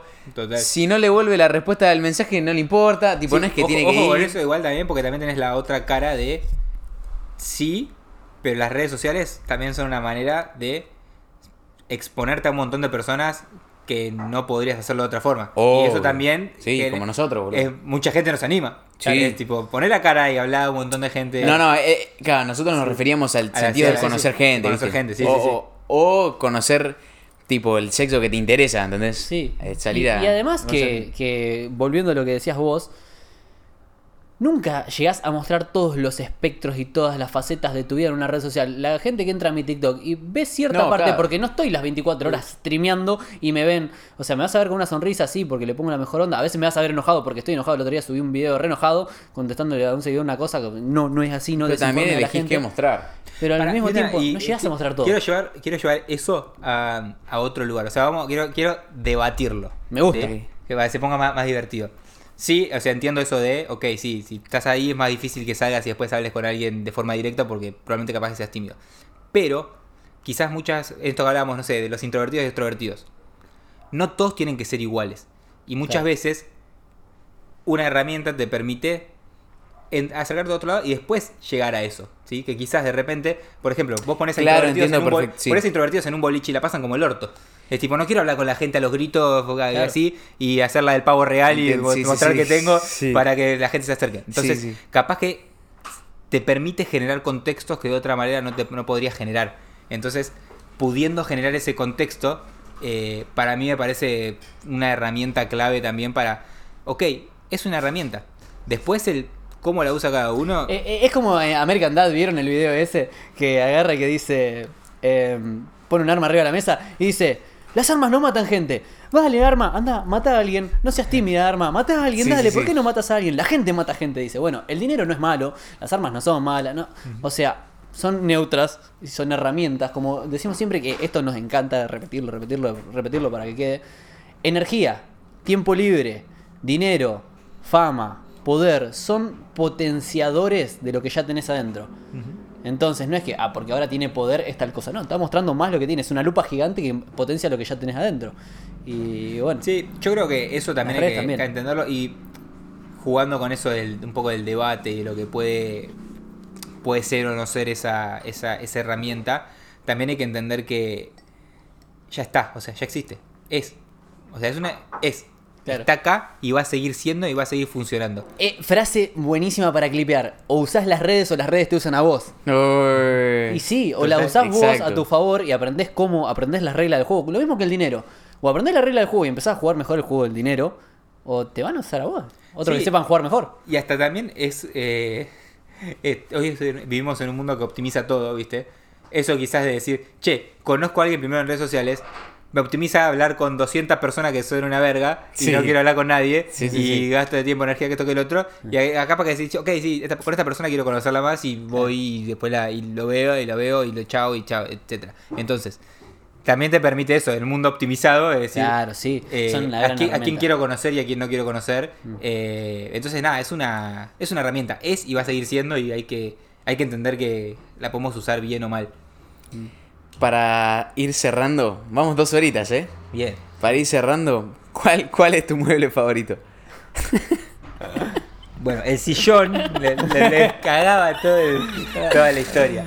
Yo digo que en mi casa siempre armé mi, mi casa alrededor de la biblioteca. Es Ah. como que la biblioteca tenía que estar. eh, son dos bibliotecas gigantes. Tengo más de 500 libros físicos. Entonces, de hecho, la, la última vez que me mudé, en diciembre del año pasado, eh, me mudé con dos valijas de ropa y 10 valijas de libros. Ah, Hermoso. Qué lindo. Este, Eso es un flex, Sí, excepto boludo. cuando te tenés que pesan un huevo. Sí. Eh, lo, lo que sufrí las veces que me pero ese mudé es el y lo tenía verdadero que flex. regalar o Sí. cosas. Y nada, yo creo que ahí. Y hay una. Para, para conectar con esto y para, para cerrar la idea del- de por qué la, la biblioteca. Yo creo que la biblioteca es, tiene que ser. Primero voy a contar la anécdota y después voy a decir lo que tiene que ser. La anécdota es a Humberto Eco, tiene más de 20.000 libros en su biblioteca. Siempre le preguntan, ¿los leíste todos? Y él dice, si las personas que creen, dice, divido a las personas en dos. Las personas que creen que los libros que están en una biblioteca tienen que ser, tienen que estar todos leídos, es porque no entienden el rol de una biblioteca. Una biblioteca tiene que ser un lugar donde vayas a aprender cosas, no a acumular tu ego de cosas que ya sabes. Entonces, partiendo de esa base, siempre tenés que tener más libros que no leíste que los que sí leíste. Porque la biblioteca tiene que ser el lugar al que vas a aprender cosas cuando querés aprender. Entonces, un ejercicio que está bueno es cada vez que lees un libro, sumar dos o tres a tu Si biblioteca no, no es una biblioteca. para seguir eh, conectando con eso. Si no, puede ser una herramienta de acumulación de ego o puede ser una herramienta de aprendizaje. Entonces, tenés que, tiene que haber más cosas de las que Sí. no sabes que de las que sí. Claro. Qué, qué buen concepto. Me encantó. Me encantó para cerrar este concepto. No, no, no, no, Porque zarpado. muchas veces se vuelve un. Yo leí tantos libros, ¿viste? Lo que a Naval, Naval lo habla en el, en el podcast de Joe Rogan en los primeros 10 minutos que dice, o sea, mucha gente dice que le- leí X libros, leí tantos libros, pero es como eh, social signaling, es tipo, mirá, soy un capo, leí tantos libros. Y el loco dice, no, yo no termino los libros, yo si hago uno me aburre, voy a otro y voy a otro. Yo hago eso, yo tengo siempre el- abiertos como 4 o 5 libros en simultáneo que Sí. en Sí. un momento quiero leer sobre esto, quiero desconectar, tipo, Sí, tac, sí. tac, tac, y Yo voy estoy saltando. empezando a aplicarlo. Y, y a veces simplemente, che, quiero aprender de esto. ¿En qué parte lo dice? Listo, voy acá. Era eso, chau, y salgo y lo dejo. Sí, Y- sí. Y, si no me gusta el libro, lo dejo. Tipo, ¿por qué voy a leer? ¿Por qué voy a pasar tiempo leyendo algo que no me, no me gusta? ¿Por qué voy a invertir eh, uno de mis capitales más preciados, que es el tiempo? O sea, eh, lo, lo desperdiciaría, lo perdería en algo que no me sirve, que no me potencia, que no, no me ayuda en nada. Prefiero ocuparlo en otra cosa, invertirlo en otra cosa. Y muchas veces también te llegan en diferentes momentos. Hay veces, a mí me pasó con los siete hábitos, que la primera vez que lo leí no entendí un pingo y no me, me no sirvió para nada. Sí. Y lo agarré tres años después y dije que es el mejor libro del planeta. Claro. ¿Me entendés? Pero son diferentes momentos. Entonces no, no fuerces cosas que no tienen que estar en ese, en ese lugar, en ese momento. Otra que, otra que dice Naval, que está muy buena, que dice, prefiero leer los mejores 100 libros 40.000 veces y entenderlos bien y absorber todo, que leer 15.000 libros y... O sea, que no me aporten tanto. Y al O mismo sea, tiempo, el concepto que me encantó en base a eso, antes eh, el conocimiento era para algunos pocos y para los que sabían leer y lo tenían, no sé, en iglesias o en lugares, viste, muy pocos tenían conocimiento. Siempre lo- los que tenían más plata tenían conocimiento. Hoy en día se lo quemó tenemos la- todo. Se quemó la biblioteca de Alejandría que Sí. tenía. Eso está en Egipto. Eh, conectando los puntos, ahí se Claro. quemó el patrimonio de la humanidad Sí. intelectual hasta ese momento. Eh, acá era como que en este momento se quemen los servidores de Wikipedia, cagamos. Claro, sí, sí. que se dé de baja Amazon Web Service y chao. Se muere el internet, boludo. Literal. Sí. Este, mm, bueno, una cosa que está buena es esa, el libro, eh, ¿qué libro te llevaría, viste? a- tenés que salvar, tenés que salvar un par de libros para lo que queda, de tipo, ¿cuál te llevarías? Es muy flashero. No tengo la respuesta, así que no me la pregunte porque es difícil. Sí, eh, yo creo que cuando uno va leyendo, que esto lo aprendí cuando hice la carrera de policía, yo leí el Código Procesal Penal y el Código Penal, y yo lo leía y lo leía una y otra vez, una y otra vez, y comprendí que lo único que tenía que hacer era tener un mapa mental de dónde estaban las cosas para ir a buscarla cuando las necesitaba. Y no necesariamente siempre te tenés que acordar los libros de memoria o algo de eso, no, ten- tenés que tener mapas mentales de dónde aprendiste lo que necesitabas para entender el concepto general, y cuando los necesites específico vas y lo buscas. Vas y buscas ese pedacito de información que sabes que está ahí y que te da las estructuras para poder vos utilizarlo, el contenido. Eso, eso me encantó. Sí, Así que nada, acumulen más libros que no leyeron que los que sí, porque ahí está lo que no sabes, básicamente. Claro. Ese es un, bueno, es un excelente, una excelente idea para cerrar, boludo, la verdad. ¿Algún Hay mensaje que quieras dejar? Hay que tener una biblioteca, boludo. Quiero tener una, sí, cuando me, sí, sí, quiero tener una biblioteca enorme, boludo. Sí. Es un, es un gran, es un gran mueble. Y para- como lugar para ir a aprender, Sí. no para almacenar el Lego. Eso está zarpado. Y Eh. tratar de no moverte seguido porque pesa un huevo. este, Claro. Mensaje para cerrar. Nada, primero me, me encantó el, el espacio. O sea, es un, un gran producto el que están armando. Nos un gran- de risa, boludo. Sí, porque se, se, se nota eso y yo creo que la, la autenticidad es lo que garpa hoy en, en las redes. O sea, tan- hay tanta cosa tan pensada que, que a veces está bueno no, no pensar tanto y, y hacer esas cosas porque se generan muy buenos, muy buenos productos, digamos, alrededor de eso. Y, y nada, gracias a que se quedó hasta acá, que se fumaron un montón de tiempo. hablando- Pasamos por los ovnis, teorías conspirativas, cómo pasar niveles de, de- de los juegos. Así que creo que, que salió, salió divertido y nada. Hablamos que- de todo, boludo. Lo bueno. que lo, nada, lo que quería decir para cerrar es esto de cualquier persona que esté ahí pensando en, en hacer, en construir, yo creo que hay que, hay que animarse, hoy tenemos todas las herramientas para poder hacerlo, para poder crear. eh, hoy se pueden crear un montón de cosas sin necesidad de un mapa, porque vos lo vas, como a mí me pasó, yo mi mapa, yo siempre digo que la, creo que esta es la, la- la mejor palabra para cerrar, que mi vida para mí fue una serendipia, que la serendipia es el concepto este Uh. de que vas encontrando hallazgos afortunados a medida que vas avanzando, ¿sí? Que es- a mí me pasó, yo tipo, no sabía que había un mundo ahí afuera, pude ir a Cuba, a partir de Cuba dije, quiero estudiar turismo, por empezar turismo empecé el blog, por empezar el blog eh, empecé a aprender de marketing, por aprender de marketing armé mi agencia, eso me permitió viajar, es como que todo fue un hallazgo que ni en pedo hubiera sabido que hubiera tener una, iba a tener una agencia, con un montón de personas laburando hoy en día, eh, si no hubiera sido por ese momento que dije, quiero viajar. Que vas con una Entonces- linterna caminando y tu linterna iba alumbrando más camino, digamos. Sí, y, y a veces eh, apareció un camino nuevo y mm, una, una manera que me parece fundamental que es la manera, que esto está muy conectado con el, el rubro de las montañas, digamos, que dice, la única manera de saber, porque se te aparecen dos caminos siempre, siempre aparecen dos caminos, la única manera de saber que el camino que vas a tomar es el correcto y que no te estás rindiendo y tomando un camino más fácil para ir hacia abajo, es que el camino que vas a tomar adelante se ve un poco más dificultoso. Porque quiere decir que estás yendo hacia arriba. Entonces, ahí la clave es tipo, siempre van a aparecer varios caminos, trata de elegir el que te agregue un poco de dificultad y crecimiento. Eh, y no elijas el que parece más fácil y más rápido, porque probablemente se te termine llevando para abajo. Y eso, tipo, decisiones de vida siempre. Trata de agarrar el que te hace crecer un poquitito más. Así que nada, gracias por invitarme, por el espacio. Fue un placer No, para mí fue, conocerlos. fue- siento que cada episodio es el mejor. Sí. O sea, pero me voy re contento, boludo, no lo puedo creer. Literalmente este es como el mejor momento de la semana. Mirá que tienen grandes momentos de la semana. No es que son semanas chotas, sino que tienen grandes momentos, pero este es No, es no, no, hermoso. no, además tiraste, boludo, no, tiraste un, tiraste un montón, voy a tener que mirarlo entero de nuevo. Ir tomando nota, boludo. No sé ni qué dije. Fue tipo. Sí, sí, fue. A veces, in, a veces me preguntan, ¿y de qué hablaron en el podcast? No tengo idea. idea, Yo fui dos horas y volví. Sí, sí, sí, sí, sí.